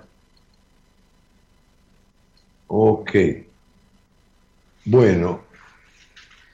Eh, debe ser de Sagitario, sí, esta, esta Marisa Núñez. Debe ser de Sagitario si le gustó a Ladislao, dice Valeria Benítez, ¿no? Una jodida también. no pierden la oportunidad. ¿eh? Ay, Dios santo. Ahí está, el hoy, el, el, el hoy, el Joy Martínez Barbie Ladislao. Gracias, dice. Bueno, de nada, Tigre. Este, gracias a vos por la, por la charla. Ahí, eh, fíjate que había una señorita reclamando por tu nombre, querido.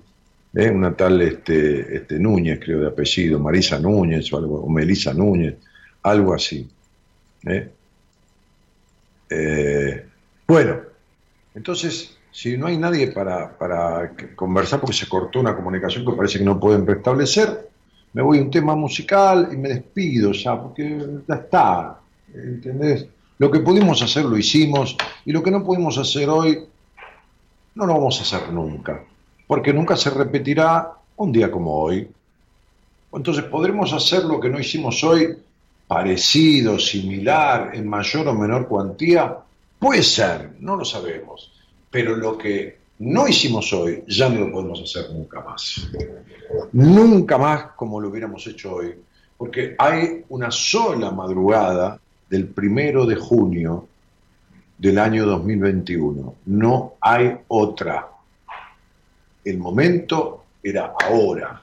Bueno, ahí tenés, ¿ves? Hay un llamado. Fíjate, lo inesperado de la vida. No vamos a hacer más nada y vamos a hacer otra conversación. ¿Viste qué loco todo? Bueno, hola, entonces. Buenas noches, Dani. Querido, ¿Cómo andas? bien, acá, Haciendo buenas compañías, ¿o no? haciendo buenas compañías. Claro, acá, con, con el fondo de los árboles, los tilos, un ruido de un camión recolector que está haciendo su tarea y todos los aparatajes que hay acá de computadoras, impresoras, micrófonos, filtros, etcétera. Che, este, ¿y de dónde sos, Tigre? De Bolívar, de San Carlos de Bolívar. Ah, de Bolívar. Eh, ¿y, y con quién vivís ahí? Vivo con, con papá, su mujer y mis dos hermanitas. Bueno, ¿y qué haces de tu vida? ¿Sos Tiago? ¿Así te pusieron Tiago como el hijo de Messi? Sí, así, sin H. Muy bien. ¿Y, y qué te iba a decir? Este, ¿Y qué haces de tu vida, Tiaguito? ¿Tenés 20 años, 19, 20? 19, 19. Sí. Yo actualmente estoy estudiando en una escuela agraria, cursando el que- último año, que, que sería una tecnicatura que, que otorga la escuela. Ah, sí, una tecnicatura que, que, que te lleva como a estar este, capacitado para trabajar en ese área, ¿no? Claro, sí. Para trabajar en el área del campo, para el día de mañana hacer un profesorado y, y poder dar clase de, de los entornos en, en la escuela y todo el área referida al campo, al agronómico Sí. También te, te da las bases como para, para estudiar agronomía, si quisieras. O- Sí, sí, o- totalmente. Agronomía, veterinaria, claro, veterinaria, inspección de empresas, puede ser también. claro. Bien, Sí, bueno. Che, ¿y, y, y escuchás este programa desde cuándo, Tiago, querido? hace aproximadamente, calculo que un año ya, año y medio. Pues Ah, recomendó mi, ¿Y, cómo llegaste al programa? Hola. Hola, hola. Me lo recomendó mi madrastra, te decía, la mujer de papá. Ah, la mujer de tu siempre, papá. sí, Bueno. siempre me decía que, que escuchaba el programa y un día me invitó y bueno, me enganché. Ajá. ¿Cómo lo enganchaste? Che, Tiago, este, ¿y, y cómo vas ahí en el, en el cole? Bien, por suerte, bien, tranqui. Creo que, que, que, que estudiar no es algo que, que me cueste, ¿no? Eh, No, para nada. dando atención y, y con, No. con- No te cuesta ¿no? para nada.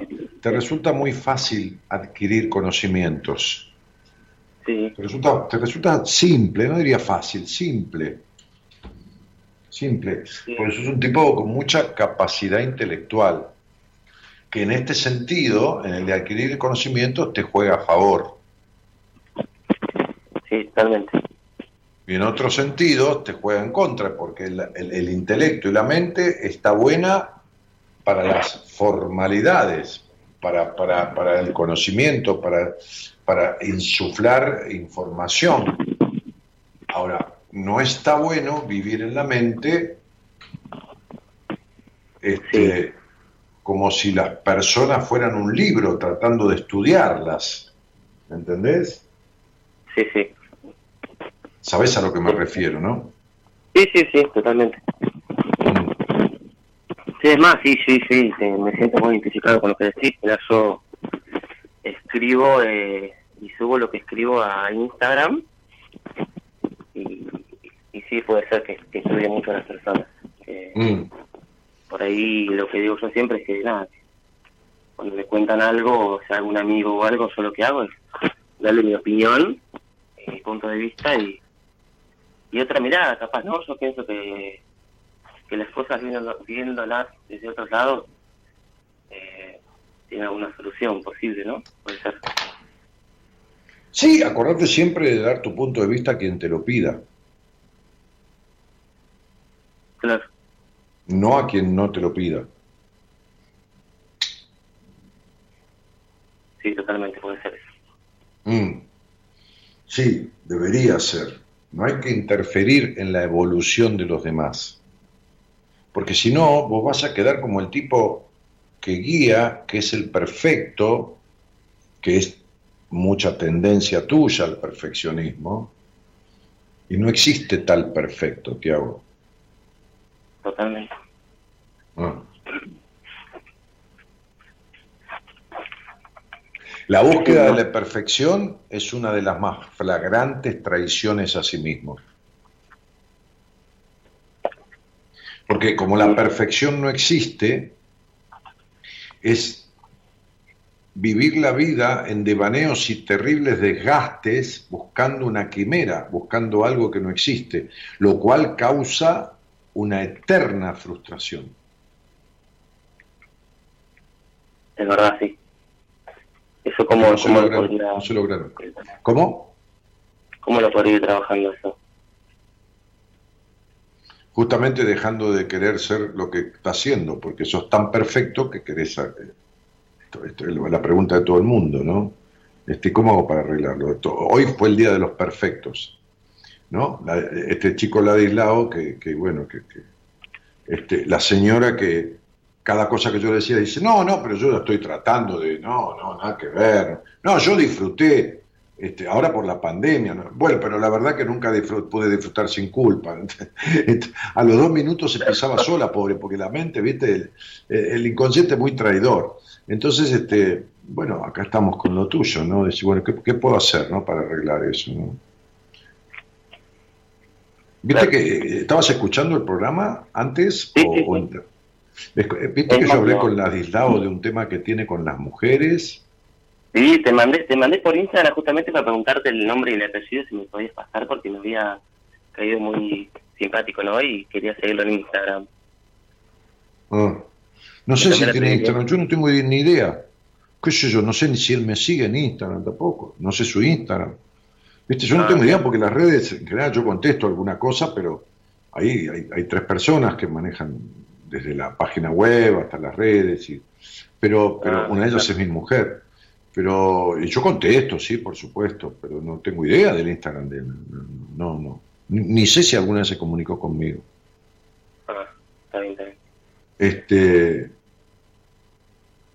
¿y, y, y qué te traía a conversar conmigo, querido Tiago? No, me llamó la atención el, el tema este que, que trataste hoy. Y más que nada quería hace tiempo comunicarme con vos por el tema de que cada vez que, que veo algún psicólogo, como que no llego a confiar, ¿no? Por el hecho de que Bolívar es un pueblo chico y una vuelta en un asado eh, había muchos psicólogos y empezaron a hablar de los problemas de los pacientes y a reírse de eso y no me cayó muy bien y, y desde ahí nunca más pude ir a, a un psicólogo. Aparte no logro abrirme como se debería hacia un psicólogo. Mm. Lo estás haciendo maravillosamente conmigo. Fíjate.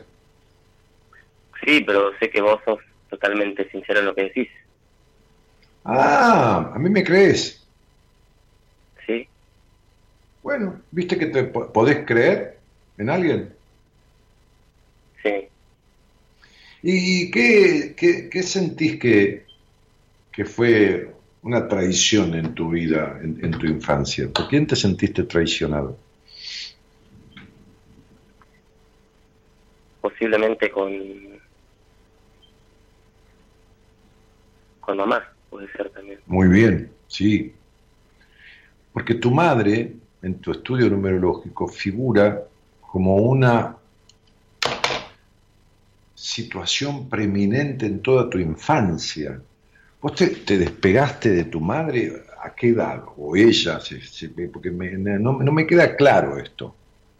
Ella todavía no creo que ya se ha despegado. Yo me despegué a los 18 años, más o menos. Bueno, porque tu madre ha sido preeminente en, en tu infancia y en, en el hogar donde naciste. Es decir, es como si esta mujer hubiera abarcado todo, como si por víctima o por fuerte, por cualquiera de los dos extremos, ha manejado todo en, esa, en, esa, en, en los años en que compartiste con ella. Y claro, porque yo de, de mi infancia la viví con ella. Y a papá lo veía muy, muy Ah, poco. con razón, Casi con nada. razón. Sí. Con razón. Eh, y, y- y- y que tu madre tuvo algún otro hijo? Sí, tengo un hermano menor. Ajá. Entonces vos fuiste el, el hombre de tu mamá. Sí, puede ser. No, por eso sos tan crecidito, ¿viste? Por eso pareces un tipo tan maduro. Para afuera das un tipo maduro, crecido, con un diálogo que no es habitual para un muchacho de tu edad, con ciertos códigos, con ciertas formalidades, ¿viste? Como si fueras un hombre más grande, ¿se entiende? Sí, sí. Bueno, todo esto es porque es un trabajo bárbaro el, el hombre de la mamá, el marido de la mamá o el hombre de la casa. Y cuando alguien se corre, alguien ocupa ese lugar. Y como tu papá estuvo corrido porque no estaba casi nada y cuando estaba estaba bastante desdibujado, entonces ese lugar lo ocupaste vos. Menudo trabajo te dieron este, y, que tiene sus consecuencias, porque no solo no confías en los psicólogos por esa situación que te da pie y te lo entiendo perfectamente. Este, tampoco confías en cuando te vinculas con alguien afectiva, amorosamente, digamos, ¿no? A nivel noviazgo, pareja, sea, Muy, muy poco. Me cuesta. sí, por eso. Sí, por eso. Bueno, a ver, querido Tiago, esto hay que arreglarlo, ¿eh? porque tenés 20 años, este, este, 19 años, nada, nada, digo con todo cariño y respeto, ¿no? Como diciendo, na- na- nada de tiempo vivido, pero mucha cosa vivida. En tan poco tiempo, mucha cosa vivida. Mucha sobreadaptación, mucha exigencia de vos mismo, mucho Edipo con tu madre. Tampoco tu madre una mina feliz para nada, ¿eh? No, no. No, ni pedo, no, no es una persona que feliz, va. Ni siquiera, eh, no feliz, no es- nadie es feliz, pero digo, este, este, no, no es una mujer que viva en un, en un, en un bienestar existencial, mayoritariamente, ni en pedo, eh, olvídate. Entonces, No, sí, también, sí, querido, perdona, Lo tengo en cuenta. ¿cómo? Que eso de, mamá ya lo sé, yo lo tengo en cuenta. Lo, lo noto, lo percibo en ella, quizás. Sí, está bien, está bien, Tiago, si vos sos un tipo intuitivo, perceptivo, todo divino, pero el problema es que lo que tenés impregnado no te lo sabes sacar. Me cuesta un montón. Es que no, no, no vas a poder. No, no, no, que- que- que- que- ¿Cómo decirte? Vos, vos confías en mí, yo para qué te voy a decir una cosa por otra. Este, no, no, no vas a poder este, transformar esto. Po- eh, eh, salvo que lo hagas con alguien. Es decir, eh, eh, si, si uno tiene un campo eh, y lo compró como inversión y, y- y quiere sembrarlo y quiere cultivarlo, y vas a llamar un agrónomo, vas a llamar un técnico, vas a llamar un, un capataz, vas a llamar un peón, vas a llamar... Bueno, Sí, sí. y bueno, y, y se va a valer de, de- de- de- cada uno va a aportar lo suyo, el tipo aportó el campo y, y luego la gente que, que es vaqueana del campo va a aportar su conocimiento para que eso produzca. Y bueno, entonces sería, Entiendo el Eh, ejemplo, sí. claro, sí, sí, sí. Entonces. Sí. entonces vos, vos, vos estás estudiando de lo tuyo, de lo cual yo no sé nada. O sea, tengo idea de campos porque tuve una empresa inmobiliaria, pero no qué hacer en el campo. Tengo idea de, de- de- puedo tener idea de lo que es un campo, de lo que es un valor, de lo que es una venta tranquera cerrada, de lo que, bueno, lo que, lo que es lo, lo común y corriente, que tampoco hay que ser muy lúcido para saberlo. Después no sé nada de lo que vos estudiaste y vos no sabes nada de lo que yo estudié. Bueno, y la vida es una complementariedad. Lo que pasa es que el ser marido de la mamá o hombre de la casa da un nivel de exigencia y un nivel de sobreadaptación y un nivel de ocuparse o de cargar con cosas que no corresponden a tu edad. Fíjate que vos cuando tenías que ser un boludito, y lo digo con todo cariño, ya, eras, Un tipo, ya eras un tipo pensante, ya eras un tipo, ya habías perdido tu expresión natural, tu, tu, tu, tu, tu- tu espontaneidad, ya te habías hecho un razonador, un calculín, ¿entendés? Sí, sí, sí, te entiendo. Y el tema de, de papá, ¿cómo, cómo, ¿en qué sentido afectó? Eh, Si afectó en algo. Porque cuando uno está con la madre tiene una fuerte relación e- edípica de una madre eh, muy fuerte o muy manipuladora o muy víctima, muy- no importa, que uno está muy impregnado, esa relación que se conforma, es decir, se forma con la madre, si no la corta la madre, si no produce una distancia con el niño y lo sigue absorbiendo, entonces es como vos que estudiás este, cosas del campo, es como cuando un durazno está en la planta y hace un proceso de crecimiento, floración, desarrollo del fruto y maduración. Cuando está maduro lo tenés que arrancar, si no lo arrancás, ¿qué pasa? Se puede. Bueno, como esa relación edípica con mamá y ser el hombre mamá no fue distanciada, cortada a tiempo, que tiene que ver con la presencia paterna o con la madre misma, que va separando al hijo, no separándolo que lo pone a 50 metros, es desde lo emocional, habilitando, entonces el Edipo es como si se pudriera, se pasa de Edipo, tiene sobredosis, ¿entendés? Sí, sí, mamá nunca, nunca me dejó establecer un vínculo, o nunca quiso que establezca un vínculo con papá. Me molestó mucho cuando yo me vine a vivir con él, que fue cuando me fui del, lugar donde estaba viviendo con su actual pareja y mi hermanito chiquito. Bueno, por eso te estoy diciendo que todas esas afectaciones están en vos. Entonces, esa es una traición de tu madre, tu padre eh, no, no te dejó que establecieras un vínculo, pero tu padre venía a verte. ¿Tu padre tenía derecho o fue exonerado de tu hogar por la ley? Eh, eh, mi padre nunca nunca vivió con... Bueno, entonces tu padre tampoco quiso ser padre. No es que tu madre no quiso, tu padre tampoco asumió ese rol. Claro. Entonces fue abandono paterno. ¿Entendés? Sí, sí, lo entiendo porque lo, lo vivía. Bueno, entonces hay abandono de la madre porque absorbe y no suelta, y hay abandono del padre porque lejos de absorber, desconsidera. No viene, no busca al hijo, no, no, no, no, no ejerce su función de padre. Como pueda, a medias, tres cuartos, pero no la ejerce. Y entonces, acá estás vos. Un chico grande, sobreadaptado, siendo desmedidamente hombre de la madre y con un padre que no. Bueno, nada que no tenga arreglo, pero. Claro, sí. Lo que me parece extraño a mí es el hecho de que, de que siendo que papá siempre estuvo ausente, digámosle, ¿no? De cierta manera, porque al momento de, separarme de, de mamá y venir a vivir con él, eh, me apego tanto a él. Porque estás compensando los años que no lo tuviste. Claro. Porque si uno va por el desierto y se la pasa cuatro días sin tomar agua, ve un pozo de agua podrida con larvas y todo y se tira en el medio. No digo que te lo pase un pozo de agua podrida, te estoy diciendo que la necesidad hace estas cuestiones. Entonces sería, estás teniendo el padre que nunca tuviste, o el padre que añoraste. Pero la afectación de que ese padre no estuvo, no buscó a ese niño, ya la tenés metida.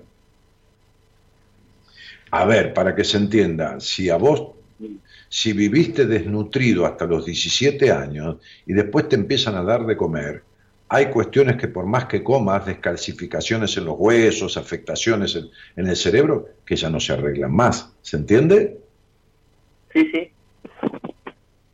Entonces, las cuestiones y afectaciones que en tu psiquis quedaron de ese abandono, de esa falta de protección del padre, de esa madre, de venir a hacerse presente, esas cuestiones están ahí. Claro. Totalmente, sí, tenés razón. Sí, están ahí dando vueltas, ¿viste? Dan vueltas. Y en un momento afloran. Ahora estás en la, etapa del idilio con tu padre y de alejándote de tu madre. Tu padre fue también un, una isla, ¿no? Encontrar una isla, ¿viste? Paradisíaca. Bueno, me parece bárbaro que tengas una buena relación con tu papá. Pero no te olvides que las cosas se hacen de a dos. Es decir, una por tu madre por lo que no pudo hacer bien y otra porque tu padre no hizo nada. Entonces, ¿se entiende? Uno, uno es cómplice por la acción y otro por la omisión. Claro. Es decir, son socios en ese abandono.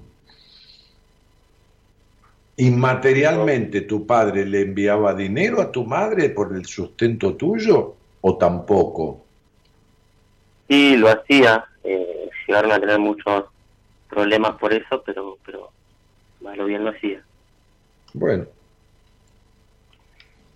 ¿Entendés que tuviste en el medio de un quilombo y que cuando ellos discutían y cuando tu madre te decía, porque tu padre no esto y no lo otro, y porque acá, porque allá, estaba hablando, estaba hablando como un ni con un niño, le estaba cagando la infancia, y que esto lo hicieron entre los dos, no fue uno solo.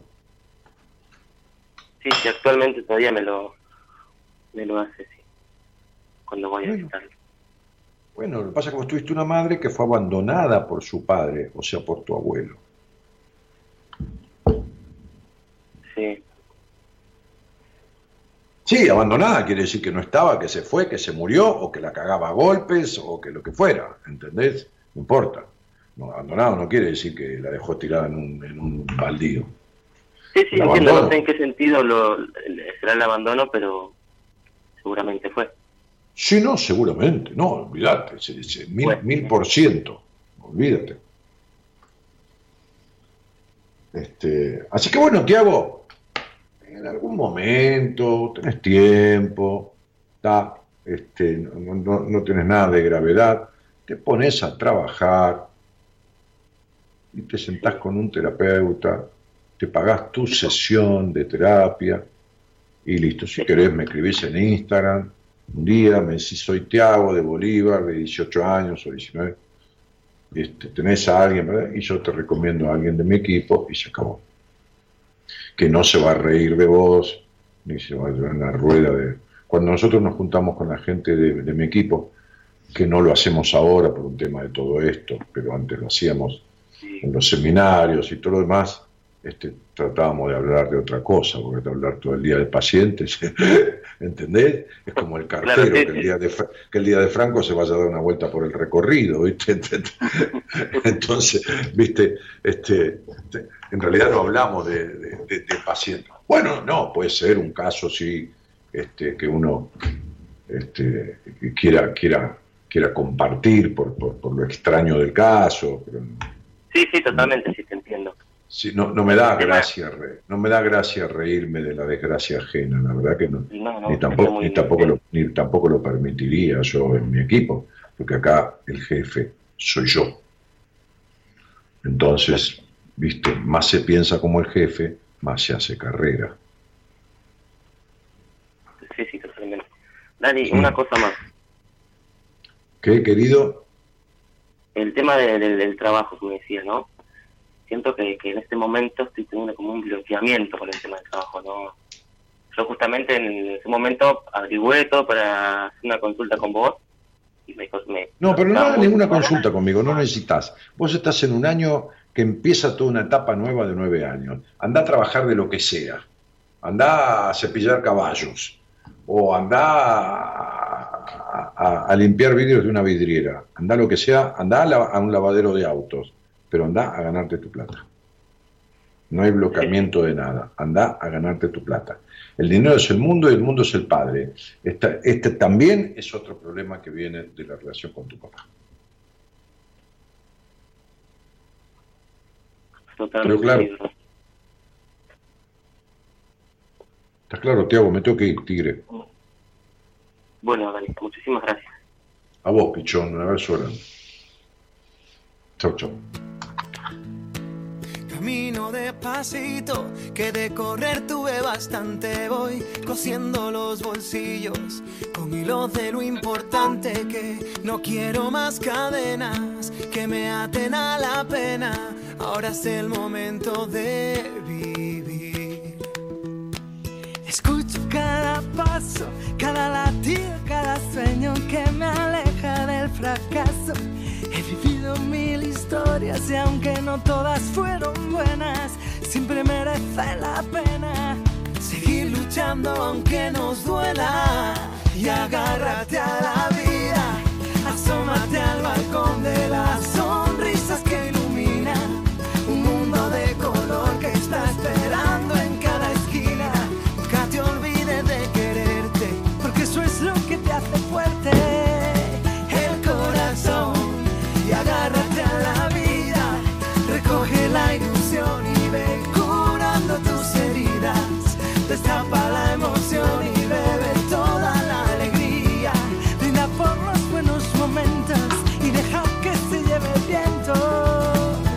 Bueno, ahí está cerrando el programa Gerardo Subirana con este tema de Rosana y los muchachos de Atacados, que son los que abrieron eh, la semana, con este tema que se llama Agarrarte a la vida, ¿no? Este, Gerardo Subirana, operador eh, técnico y musicalizador de este programa. porque lo que soy es lo que he vivido. Y agárrate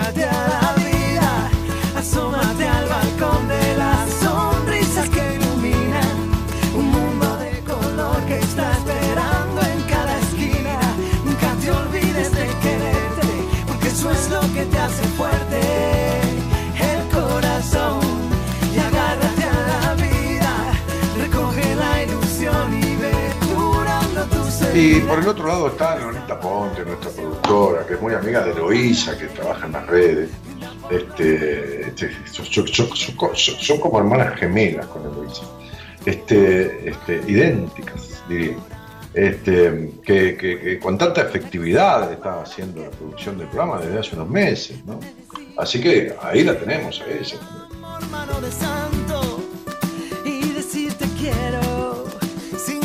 dé miedo. Mañana va a estar el licenciado Pablo Mayoral, ¿eh? licenciado en Psicología de la Universidad de Buenos Aires. Mañana conduce el programa, que además es un experto en la astrología. Este, gracias por todos los comentarios que hay ahí, ¿no? Este, las participaciones este, de, ta- de tantas personas que están en- enganchadas en, la transmisión por Facebook. Bueno, mi nombre es Daniel Jorge Martínez, el programa Buenas Compañías, les mando un cariño a todos. Vamos a ver si voy a la peluquería a cortar un poco el pelo porque estuvo todo cerrado y, nada. Ni peluquero había. Cariño grandote, buenas noches. Mujeres, varones, gracias por estar. Pasito, que de correr tuve bastante, voy cosiendo los bolsillos con hilos de lo importante que no quiero más cadenas que me aten a la pena. Ahora es el momento de vivir. Escucho cada paso, cada latido, cada sueño que me aleja del fracaso.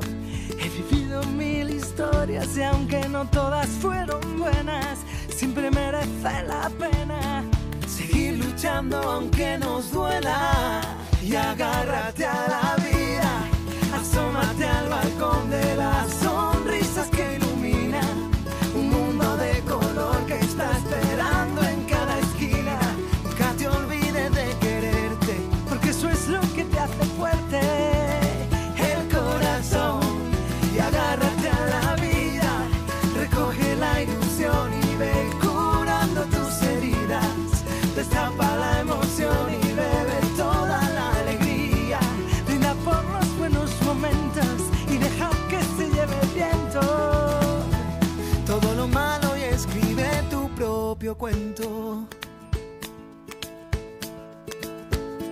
Si me siento perdido, subo la música del alma para encontrar